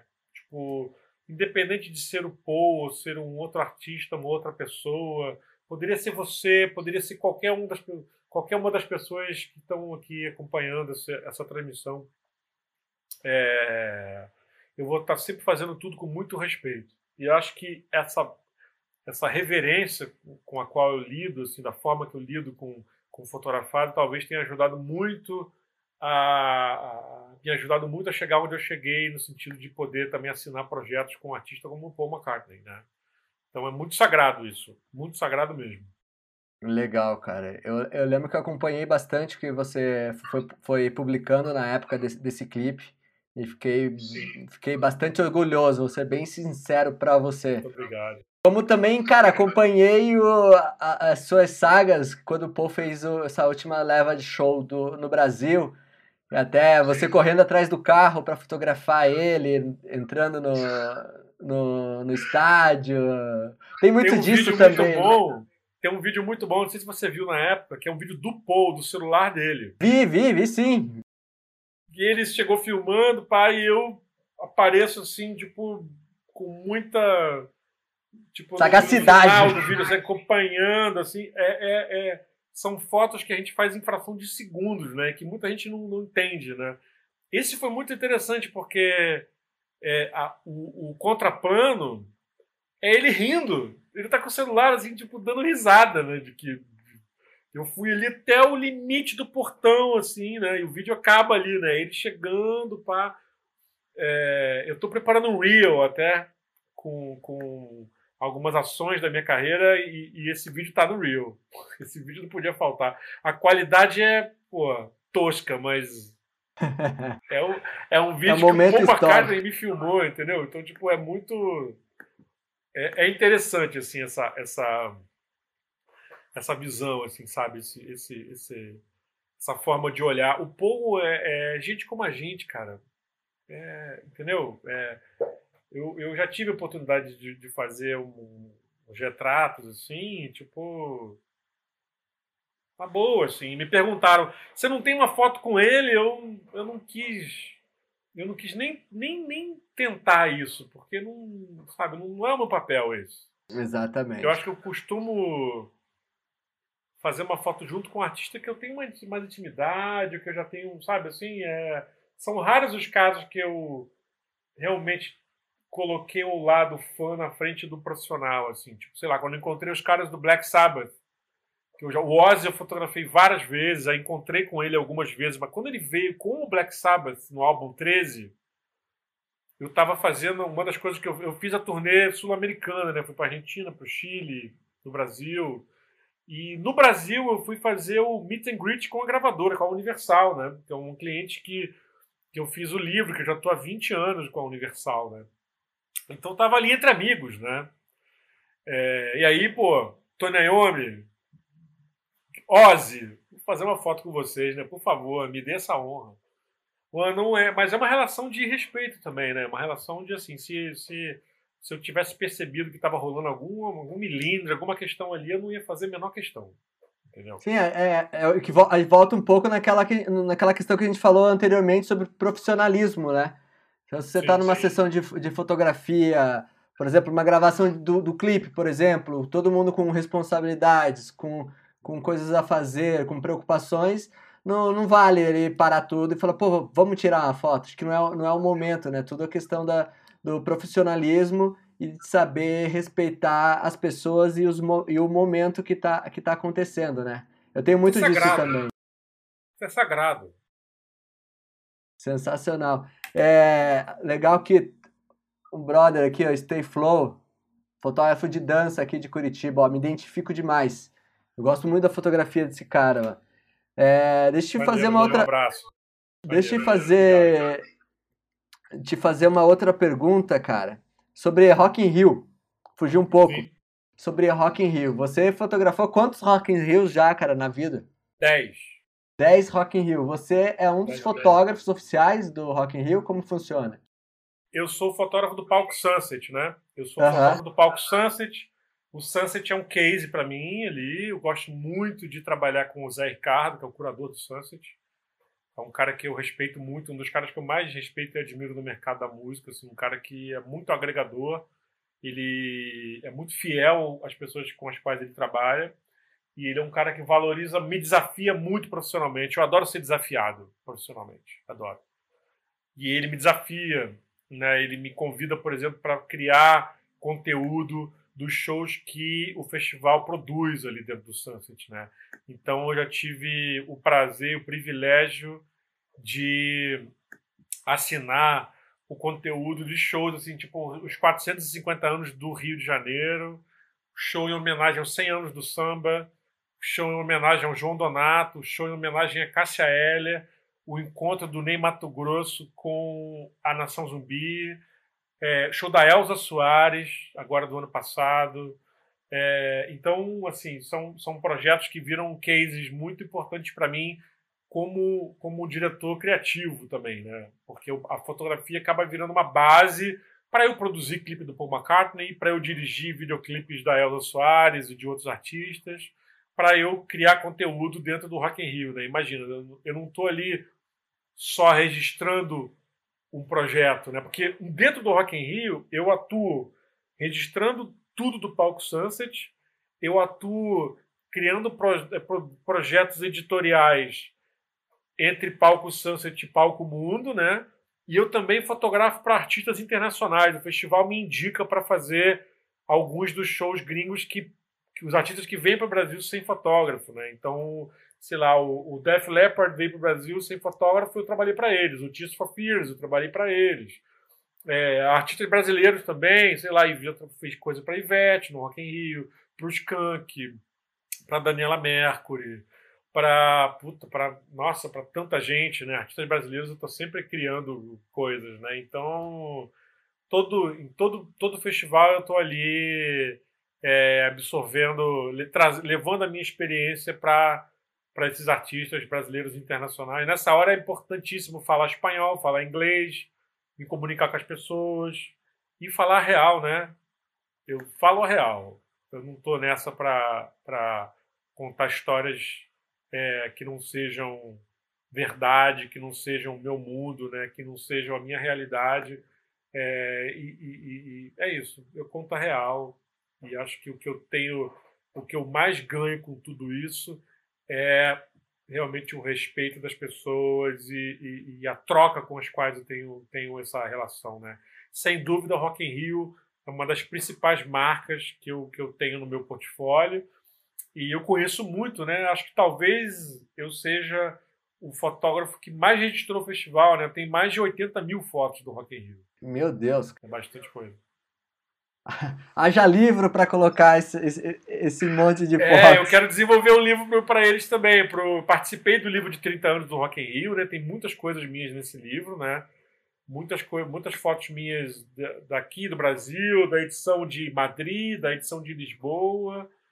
E quero emplacar um livro só meu, porque tem muita história, cara. Tem muita história mesmo. Assim, um olhar sobre uma marca, sabe? Legal. Cara, um, tempo atrás eu assisti um. Não, não me recordo o nome do fotógrafo. Era um fotógrafo do, do Bon Jovi. Ele fez um livro. Fez um livro também, mas ele fez uns vídeos na internet mostrando todo o. O back, né, o behind the scene, né, tudo o background, como que é fotografar um grande show, foi até um Wembley o show. É, cara, conta um pouco pra gente, assim, pra, até pra galera que, que gosta de fotografia de música, que gostaria de começar, entrar um pouquinho mais no papo de para fotógrafos mesmo, a gente Sim. expor um pouco da nossa experiência, é, do, do, nosso conhecimento para essa galera é, que está começando com responsabilidade. É, conta pra gente como que é essa fotografar um grande show, é, coisas que você realmente aprendeu com o tempo, que o tempo te, te ensinou, justamente essa relação de, de, de aonde você pode estar, de saber que aonde você pode estar ou não pode estar. Conta, faz esse, esse todo esse enxoval pra gente. Eu também quero aprender, cara. Legal, legal a sua forma de, de, de, de pensar na, na, nessa questão, né? Porque são relações humanas, né, cara? São relações entre pessoas, né? Então, é, eu acho que é, é, é, acima de tudo, antes de tudo, é você respeitar quem você está fotografando, quem você tá, com quem você está se relacionando, né? E eu acho que é, o artista no palco ele é, é o clímax dele, né? Todo artista ele nasce para, digamos que, chegar no momento de mostrar isso para outras pessoas. E o palco é esse lugar, né? O palco é onde ele, ele, ele, ele, ele dá o seu melhor, né? Por isso que eu valorizo muito quando alguém quer trabalhar comigo, alguém que entenda o meu papel e que entenda com a forma como eu vou entregar essa imagem, né? Que você ir ali registrar tranquilo, entendeu? Tranquilíssimo. Para você ir ali transformar aquele momento num produto ou numa obra ou num material de divulgação que vá representar aquela marca ali por um tempo, né? É muita responsa, né? Eu lembro que em todas as bandas que eu toquei, quase todas, na verdade, eu sempre tive aquela preocupação em registrar as coisas, o áudio, é, vídeo, fotografia. E quando eu era muito jovem, era uma época que as pessoas, muitas achavam quase um mico, entre aspas, aqui, você né, se preocupar com isso. Né? Isso se transformou em algo fundamental na carreira de um artista. Né? Absolutamente. Né? Exatamente. Então eu estou aqui para contar histórias, porque eu vivi essas histórias. Eu acho que eu quebrei essas barreiras sem saber. Né? Eu só estava ali buscando, buscando entender melhor o que eu estava fazendo e achava que aquilo ali era a minha história. Né? Então, quando você se preocupa com a própria história primeiro, depois você vai ter talvez mais propriedade de poder passar isso para frente e fazer as pessoas entenderem o quão importante, o quão relevante fundamental é isso para qualquer profissional, né? Então, é, realmente eu procuro colocar um paralelo entre a música e outras áreas, o esporte, ou seja lá o que for, o casamento ou a foto corporativa, porque no final isso é, é, você tem que convencer a pessoa de quanto aquilo é relevante para ela. E isso se reflete na hora de você cobrar um preço, por exemplo. Tem gente que me liga e fala assim: quanto é que você cobra para fazer um retrato? Não, não dá para saber. Cada trabalho é um trabalho, né? cada, cada job é um job, cada situação é uma situação. Então você tem que primeiro analisar aquela situação para saber quanto cobrar, como cobrar, né? para saber também as suas seus limites, né? Os limites de quem de quem você com quem você está lidando, se você quer aquele, aquela empresa ou aquela pessoa, aquela instituição como parceiro ou não, às vezes é, uma, é um trabalho pontual. Você vai ali, vai clicar e vai entregar e beleza, não vai ter mais uma relação com ela, né? Ou às vezes não, às vezes você está ali numa situação que você precisa, você quer agregar seu nome àquela marca.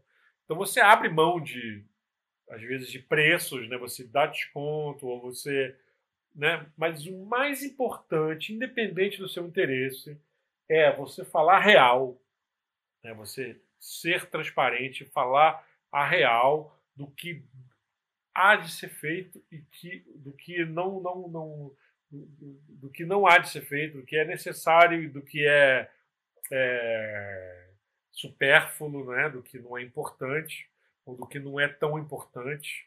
E eu acho que com isso você com certeza vai ter a oportunidade de, de, de, de, de que a troca seja mais bacana, seja mais justa, seja mais relevante. Né? Eu tenho uma relação muito transparente com as pessoas, eu, eu, eu sei admitir, é, é, admitir meus erros também. Acho que quando você admite os seus erros, você cresce, você faz, você ganha confiança, né? da, da, da pessoa. E o meio artístico é, é, um, é, um, é, um, é um lugar onde as pessoas realmente têm. Existe um glamour muito grande em trabalhar para esse, esse contexto. Né? Só que falta experiência, falta respeito e falta ética, né? E falta muita, muito, muito, muito respeito com o colega também, né? Essa, existe muita a concorrência muito, muito desleal, muito tosca, né? as pessoas, muita gente, eu não vou generalizar, mas eu coloco isso com uma porcentagem bem ampla, de que tem muita gente que faz qualquer coisa para chegar em algum lugar dentro desse contexto. É muito feio isso, muito feio. E eu observo, eu sei quem é quem, eu procuro procuro estar tá bem ligado aí de quem está fazendo um trabalho sério, quem são quem são as pessoas que estão no mercado aí atuando de forma bacana. Eu vou até contar uma história. Eu lembrei de um projeto com um grande artista sertanejo, em que a gravadora me convidou para assinar esse projeto. Fui para a gravação, né? Enorme, super estrutura, tá? Quando eu cheguei lá, tinham outros quatro fotógrafos. Né? Se eu não me engano, me desculpe se eu estiver errado, mas se eu não me engano, é, nenhum dos quatro estava ganhando para estar ali. Todos estavam ali ou tá, apostando, é, ou pediram para o artista ou para o empresário para estarem ali, ou estavam ali como frilas e depois mandaram fotos para a gravadora para concorrer com o meu trabalho. Imagina. Né? Tipo, assim, eu nunca me colocaria nesse lugar. Eu nunca me colocaria nesse lugar. Imagina, eu nunca entraria num trabalho de outra pessoa para concorrer com ela, para tirar o. Você não vai tirar a grana, porque eu já estava ali ganhando cachê do negociado, tudo certo, mas você poderia, sem dúvida, aquilo ali ia subtrair espaço, sabe? É, é feio, é estúpido, sabe? É questão de princípio. Eu procuro ser o meu melhor, procuro fazer o meu melhor, admito os meus erros e, e, e procuro tentar corrigir esses erros da forma mais nobre possível. Eu não sei, tenho os meus princípios, né? Acho que, sei lá, me considero um profissional é, de respeito, um profissional que, que, que. Eu exijo respeito. É isso. Eu respeito para ser respeitado. Exatamente. E eu acho que isso é uma coisa que eu continuo aprendendo, né? Eu, eu, eu sou um eterno observador e estou aí aprendendo. Vou seguir aprendendo sempre, cara. Enquanto eu atuar profissionalmente no âmbito da imagem, eu vou estar aprendendo. E eu espero que as pessoas se conscientizem disso, porque isso é uma forma de, de você né, ser alguém melhor a cada dia. Falou e disse, falou bonito, hein, cara? Belas palavras. Eu, eu, gosto que você vai, você vai longe na, no, nos pensamentos, não fica só atrelado à, à pergunta. Você faz toda uma. coloca toda uma, uma filosofia em cima. E é uma filosofia muito pautada no, no, no respeito. Isso já vem das nossas Sim. últimas conversas. É uma filosofia muito pautada no respeito, na ética, na postura e no profissionalismo. E como você falou, é, respe é respeitar para ser respeitado. Acho que isso é, isso é uma, uma grande atitude, uma grande lição que, que, que a gente, você, enfim, a gente pode passar para todo mundo. É, deixa eu falar. Muito obrigado, cara. Muito para mim é muito valioso poder falar, chegar nesse nível de diálogo, né, com alguém. É, com certeza a gente só chegou nesse lugar porque você também é um cara muito, muito sensível e um, um cara que eu respeito muito e com quem eu quero estar sempre perto, quero estar sempre né, colaborando e, e, enfim, você, o Fábio, Fábio também é um cara muito, boa, muito de grande valor, um cara muito criativo e um cara que sabe respeitar com quem ele está trabalhando, né? É isso. Acho que quando você tem mais experiência, você procura agregar seu nome e sua marca a pessoas com, com as quais você se identifica, né? É, então é isso. Estou bem nesse lugar e e acho que agora, por exemplo, nesse momento, é, é muito bacana poder, poder é, colocar aí a minha, a minha, o meu estúdio, minha casa, minha, minha vida profissional à disposição das pessoas que sabem que eu só estou falando isso porque realmente eu tenho controle né, sobre, sobre o espaço, eu consigo produzir projetos aqui dentro do estúdio sem que as pessoas tenham contato e corram quaisquer riscos, né? O Marcelo Espatafora, meu sócio aqui do estúdio, também é um cara absolutamente cuidadoso nos pequenos detalhes, né? Então, se pintar uma campanha, um retrato, uma capa, um, um projeto que eu possa né, colaborar, eu vou estar aqui falando a verdade. Ó, posso fazer isso nesse lugar. Não sei, procuro fazer o melhor, né? Isso é, não sei, capricho e, e ao mesmo tempo é, é, amor pelo que eu faço. Eu tenho muito amor pelo que eu faço e, e procuro é, transparecer dessa forma. Né? Se, se A ou B vai achar que isso é demagogia, seja lá o que for, eu não estou nem aí. Real. Eu estou realmente buscando fazer o meu melhor e, e, e me esforçando para que para que isso se perpetue profissionalmente né, com as pessoas que, que me acompanham, que acreditam. Eu, eu, sempre tentei sempre tentei fazer o meu melhor e vou estar sempre nessa busca, sabe? Acho que isso falta falta um pouco no mercado. Falta Exato. Um pouco de, né, falta um pouco de desse senso, desse entendimento do que do papel da fotografia, do vídeo, da imagem, né? Repito o que eu já falei é fundamental para qualquer empresa, para qualquer político, para qualquer ator, qualquer personagem hoje em dia que se considere relevante, queira divulgar seu trabalho, cara, a imagem é fundamental, fundamental, fundamental. Repito isso mil vezes, né? Porque é isso. E cada vez mais, né, cara? Porque cada vez mais cada vez a gente está tá vivendo mais de imagens das pessoas, de imagem dos acontecimentos, né? Mas agora que a gente tem que ficar em casa, a gente só se vê por imagens, né? Mas isso muito do que você falou, a gente volta lá para o começo da live sobre a questão do tempo, né, cara? Sobre o tempo de você maturar a sua imagem, de você estudar, como você falou, de ser muito observador. Eu também sou muito observador, eu tô sempre de olho aberto é, observando o que acontece à minha volta, visão 360 graus. Fotografia de skate me, me ensinou muito isso também, a estar tá focado em todos os lados para saber o que está acontecendo, pelas questões de segurança, enfim. Isso é uma grande lição para todos nós. Porra, cara, que, que sensacional esse papo, cara. E a gente conversou tanto. Muito bom.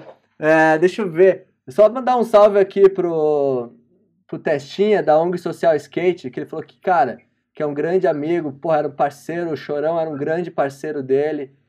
É, aqui, altas dicas servem para nós que fazemos locução de skate e aulas particulares de skate, que são minhas profissões além da ONG, que é minha missão. Muito... Eu, eu amo skate, cara. O skate é um dos esportes que eu mais gosto. Não, não sei andar de skate, mas eu sou, eu sou do carrinho de rolimã. Andei muito, tenho até cicatriz no dedo aí de, de tombos. É, mas skate é um esporte que eu admiro, assim, muito, assim. Eu, eu, eu já fotografei bastante e adoro a cultura do skate. O skate não é um esporte, né? O skate é um lifestyle. E eu, eu, eu acompanho bastante já acompanhei bem mais, mas acompanho, assim, gosto muito da, da inclusive da conexão entre o hip hop, o hardcore, o punk e o skate, assim, acho que são culturas complementares, né? Muito bacana, porque eu adoro a cultura hip hop, adoro a cultura do, do, do hardcore e punk ali, Califórnia, aquela história toda ali, para mim é muito, muito, tá muito no meu DNA de referências, assim, né? Então, um abraço para todo mundo da, da, desse contexto. Eu sei que você é um cara muito atuante nesse contexto e, cara, admiro demais. Assim, acho que sou de um lugar, sou de Nova Iguaçu, na Baixada Fluminense, onde existe uma base de skatistas e da, e da, da cultura do skate muito forte. A primeira pista de skate da América Latina é lá, no meu bairro ali, na, na tem a Praça do Skate de Nova Iguaçu, que não sei se você conhece, mas ali é onde começou o skate na América do Sul, na América Latina, né? Então, eu já vi, uma, assim, eu já vi um, Desculpa, eu já vi umas fotos que acho que foi até o Jerry. Vocês conhecem o Jerry Rossato? De ele nome, foto... sim. Ele, foto... nome, ele, sim. Era, ele era o fotógrafo do Charlie Brown. E ele foi grande fotógrafo de skate também. É um grande fotógrafo, um grande artista. E se eu não me engano, ele fez umas fotos do Alan Mesquita, que é um skatista profissional. Eu que, se não me engano, é o Alan, fotografei o Alan moleque, na época. O Alan, que é de Cabo Frio até. Ex exato, ele de é Cabo Frio. De um, ele é muito amigo de um amigo meu de lá, que é o presidente da Federação Carioca, o André, André Viana. Uhum. Conheço eu também. Fotografei o Alan, puta, sei lá, final dos anos 90, assim, moleque. é, um abraço fiz... pro Alan, se ele estiver vendo aí, alguém que conhece ele, mande um abraço, o Alan é uma figura, gente finíssima. Faz muito tempo que eu não falo com ele, não vejo ele. Fotografei ele também para uma entrevista em Floripa, fiquei lá uns dias na casa dele também. Um pouco dessa relação, assim, de que você tem com os artistas, talvez de ficar em algum lugar. Como, por, por exemplo, você mencionou da Cássia Eller também, às vezes a gente tem com, com algumas skatistas. Deixa eu só te fazer uma pergunta aqui da Carol Caminha, que ela perguntou faz tempo e ela pediu de novo. ela falou assim, sobre, sobre os livros, na hora que você estava falando do seu livro, ela falou, Hermes, os artistas têm que aprovar antes as fotos que você planeja colocar em um livro? Como funciona? Como é isso? Depende. Depende. No Brasileiro, a minha estratégia foi não, não falar com ninguém, porque eu não queria interferência dos artistas nesse projeto, né? Eu quis que fosse surpresa mesmo, assim. É, eu pedi a alguns poucos artistas porque eram talvez fotos que perfil das fotos que precisassem de alguma autorização, né? Eu lembro que eu, por exemplo, falei com a Maria Rita sobre uma foto que eu queria publicar no livro e eu e ela chegamos à conclusão de que deveria ser uma outra imagem, porque ela estava vivendo um outro momento. É... Acho muito relevante também poder poder ter esse canal e, e, e, é questão de respeito mesmo, né? Mas a grande maioria das fotos eu, eu, eu eu escolhi, a estratégia foi essa. Assim. Eu, eu por exemplo, é, é, quis, fiz questão de que. Vou te dar um exemplo perfeito. O, o, a Sandy escreveu um texto para o meu livro sem saber que fotos eu iria colocar.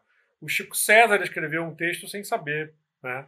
O, o Chico Chico, filho da Cássia, que é um grande cantor e compositor, para quem não conhece, Chico Chico é um pupilo meu, um cara que é super talentoso, compositor, filho da Cássia, que está dando sequência aí, fazendo coisas incríveis, né? um trabalho bem próprio dele.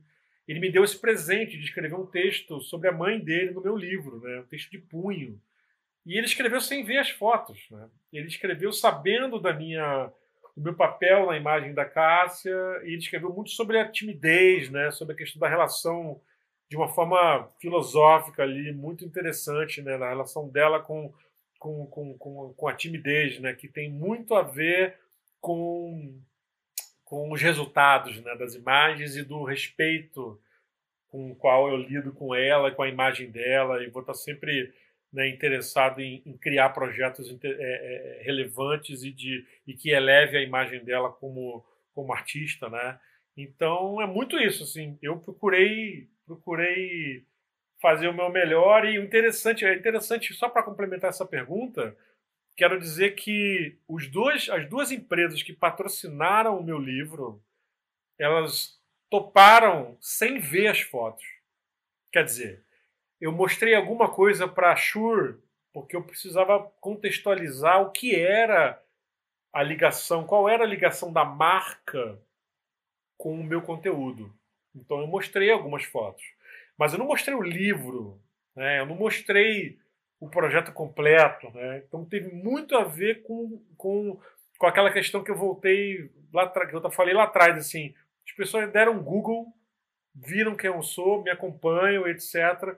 E resolveram patrocinar porque elas viram que o que eu ia mostrar era algo relevante e algo real e algo que realmente representa o que é a música brasileira, a música popular brasileira, que para mim vai ali do, do, do, do death metal ao, ao axé, entendeu? A bossa nova, entendeu? Eu posso dizer que, sei lá, vai da, do, rato de, do rato de porão até a Pablo Vittar. Sem, sem nenhuma distinção, sem nenhum preconceito, sem nenhuma regra linear, entendeu? É um livro que realmente tem a liberdade como como como norte e ninguém melhor do que o Ney Mato Grosso para representar essa liberdade toda, representar essa diversidade toda que é a nossa cena musical, entendeu? Por isso que ele está na capa do livro. Ó, e, e, e, nem ele sabia o que, que era que, as fotos do livro. Ele só sabia sobre a capa. Ele não sabia quais seriam as outras fotos do livro. Assim. É bacana deixar isso registrado. Já foram duas horas de papo, cara. Muita coisa, muito ensinamento, muita coisa para ensinamento de vida, né? Nem, nem só como fotógrafo, como ensinamento técnico, né? Mas muito ensinamento de vida, a ter paciência, parcimônia, aprender a lidar com o tempo, as, as suas experiências é, junto de grandes artistas, né? O, o, quanto isso te trouxe de bagagem, né, cara? É, Obrigado, velho. Para mim é um prazer, para mim é um privilégio muito grande ter você perto. Você é um cara que eu admiro, admiro tua a forma como você encara a fotografia, como você encara o papel do profissional de imagem né, com as marcas e enfim, a seriedade e o respeito com os quais você lida assim, é, muito, é muito bacana e infelizmente é, é raro, não é todo mundo que tem a mesma, a mesma postura, não. Mas eu observo e eu sei sacar, eu sei quem é quem. Né? Exato, então, né? Agradeço a você pelo espaço e, e, vou estar sempre dando o meu melhor, cara. Eu espero que a gente possa produzir coisas juntos também. Realmente aqui em São Paulo, conte comigo, com o estúdio, comigo como parceiro, com os meus parceiros também, com o meu network, com as pessoas com as quais eu me relaciono, as marcas, enfim. Acho que vai chegar o momento de você fazer teu teu livro, seus livros. Então também vou poder estar pronto a te ajudar nessa relação com o papel, com, com os projetos editoriais, que eu também adoro. Enfim, é, é isso, estou aqui à disposição. Eu acho que a gente tem que também. Uma das coisas que eu mais aprendi com a experiência é que a gente tem que estar perto de pessoas com que a gente nós acreditamos, que nós gostamos, que nós nos identificamos, né? E com certeza você faz parte desse rol para mim. Legal, muito obrigado pelas palavras. Para a gente finalizar, cara, papo muito longo, mas a gente pode ir muito longe nisso. Mas para a gente finalizar aqui, é, eu queria que você, como profissional de 30 anos de bagagem, cara, como um profissional respeitado pelo mercado e respeitado por uma por uma área que, que é uma área que, como que eu posso dizer assim, é muito atraente, é, eu queria que você dasse é, uma palavrinha para quem gostaria de começar, para quem está começando, para quem já está no mercado, para quem é, gostaria para quem o ensinamento nessa questão de postura, de, de como agir, assim, sabe? Claro que não é regra, cada um sabe como agir, cada um tem sua maneira como agir, como levar a vida, mas a, a, a dica, o segredo de ouro, a dica de ouro do Marcos Hermes para complementar a sua agenda em cinco dias, tô brincando. Cara, eu acho que é o respeito, viu? Ó, sabe o que eu acho? Eu acho que uma das, eu acho que sempre nesse lugar as minhas dicas mais, mais é, é, talvez de maior relevância sejam as que as que uh, valorizem as relações humanas, né? Se você está ali para trabalhar com pessoas, respeite quem você está, né? Quem, quem, quem, quem confiou no seu trabalho, confiou em você como pessoa, confiou na sua assinatura, né? Tente, tente ser o seu, tente fazer o seu melhor, né? Eu costumo dizer que não adianta você ter um grande embasamento técnico, você ser um profissional né, completo e tal, que você não, não, não lida bem com as pessoas com as quais você está ali, né, dependendo dessa relação. Né? Então, tenha humildade. Né? É, eu, eu, eu, eu tenho. É, posso dizer para você com toda a honestidade, assim, que uma das coisas que eu mais aprendi nascendo e, e, me criando no subúrbio do Rio, na Baixada Fluminense, é que o respeito e a humildade elas valem muito mais do que a maioria dos skills, que a maioria dos skills com as quais você pode acumular na carreira, né? Você pode ser um profissional super graduado, mas se você não tiver a humildade de ouvir ou de observar ou de falar o que que é certo e o que não é, se você tiver essa sensibilidade, com certeza você vai chegar a lugares mais nobres e mais altos, né? Você vai conquistar mais espaço, você vai conquistar mais respeito das pessoas, né? Então procure ser o melhor profissional, mas procure ser a melhor pessoa, porque você sendo a melhor pessoa, você vai absorver muito mais do que simplesmente sendo um grande fotógrafo, sendo um grande, né, sendo grande em qualquer coisa. Você tem que ser grande aqui dentro primeiro, ó. Se tu é grande aqui, o resto fica gigante, entendeu? Então é o, é o que eu acho. É legal. E essa questão da relação humana reflete muito no, no, nosso lado pessoal nesse momento que a gente está vivendo, né, cara? Essa, essa empatia pelos outros, entender o momento, entender as dificuldades de cada um, né? Sim, sem dúvida. Fundamental. Agora, então, é o momento de, de, de, de, de entender é, é uma oportunidade única de você entender o, o seu papel e entender a sua obra e entender o papel da fotografia, da imagem, né? Eu, a gente já falou sobre isso aqui, de que realmente é, ser um profissional da imagem hoje é muito mais fácil do que era tempos atrás, né? Só que agora tá todo mundo assim numa linha muito próxima. Um dos diferenciais que eu tenho é ter história, ter acervo, ter conhecimento, né? E ter e ter a, a, a, facilidade de lidar com pessoas. Eu gosto de lidar com, fotografo pessoas, eu dirijo pessoas, porque eu gosto de pessoas. Se eu não gostasse de pessoas, eu era fotógrafo de estilo, eu era fotógrafo de produto, eu ia viver com objetos, mas eu vivo com pessoas, eu amo estar com pessoas. Né? Então, agora, uma das coisas que eu estou focando é realmente de produzir é, projetos, aulas e projetos para poder fazer com que as pessoas entendam a fotografia, a imagem, a, a, relação da imagem com a música e com o entretenimento de uma outra, uma outra forma, tipo, virar a chave, sabe? Eu acho que eu vou virar, ajudar as pessoas a virar essa chave. Né? Em breve eu vou estar divulgando esses, esses projetos que já já nos próximos dias, né? Eu vou estar criando projetos que, que realmente estão aí o objetivo seja esse. Né? O objetivo é realmente fazer sempre com que as pessoas melhorem a sua fotografia, melhorem a sua forma de entender o mundo, mas também melhorem formas de entender o outro, tendo de respeitar o fotografado, né? E acho que isso vira dinheiro. Isso aí é dinheiro. Isso é oportunidade. Isso vai fazer a sua agenda mudar em uma semana. Não é um planejamento de marketing só que vai fazer a sua, a sua carreira mudar em uma semana. Uma semana não... milagres não existem. Quer dizer, existem, milagres existem.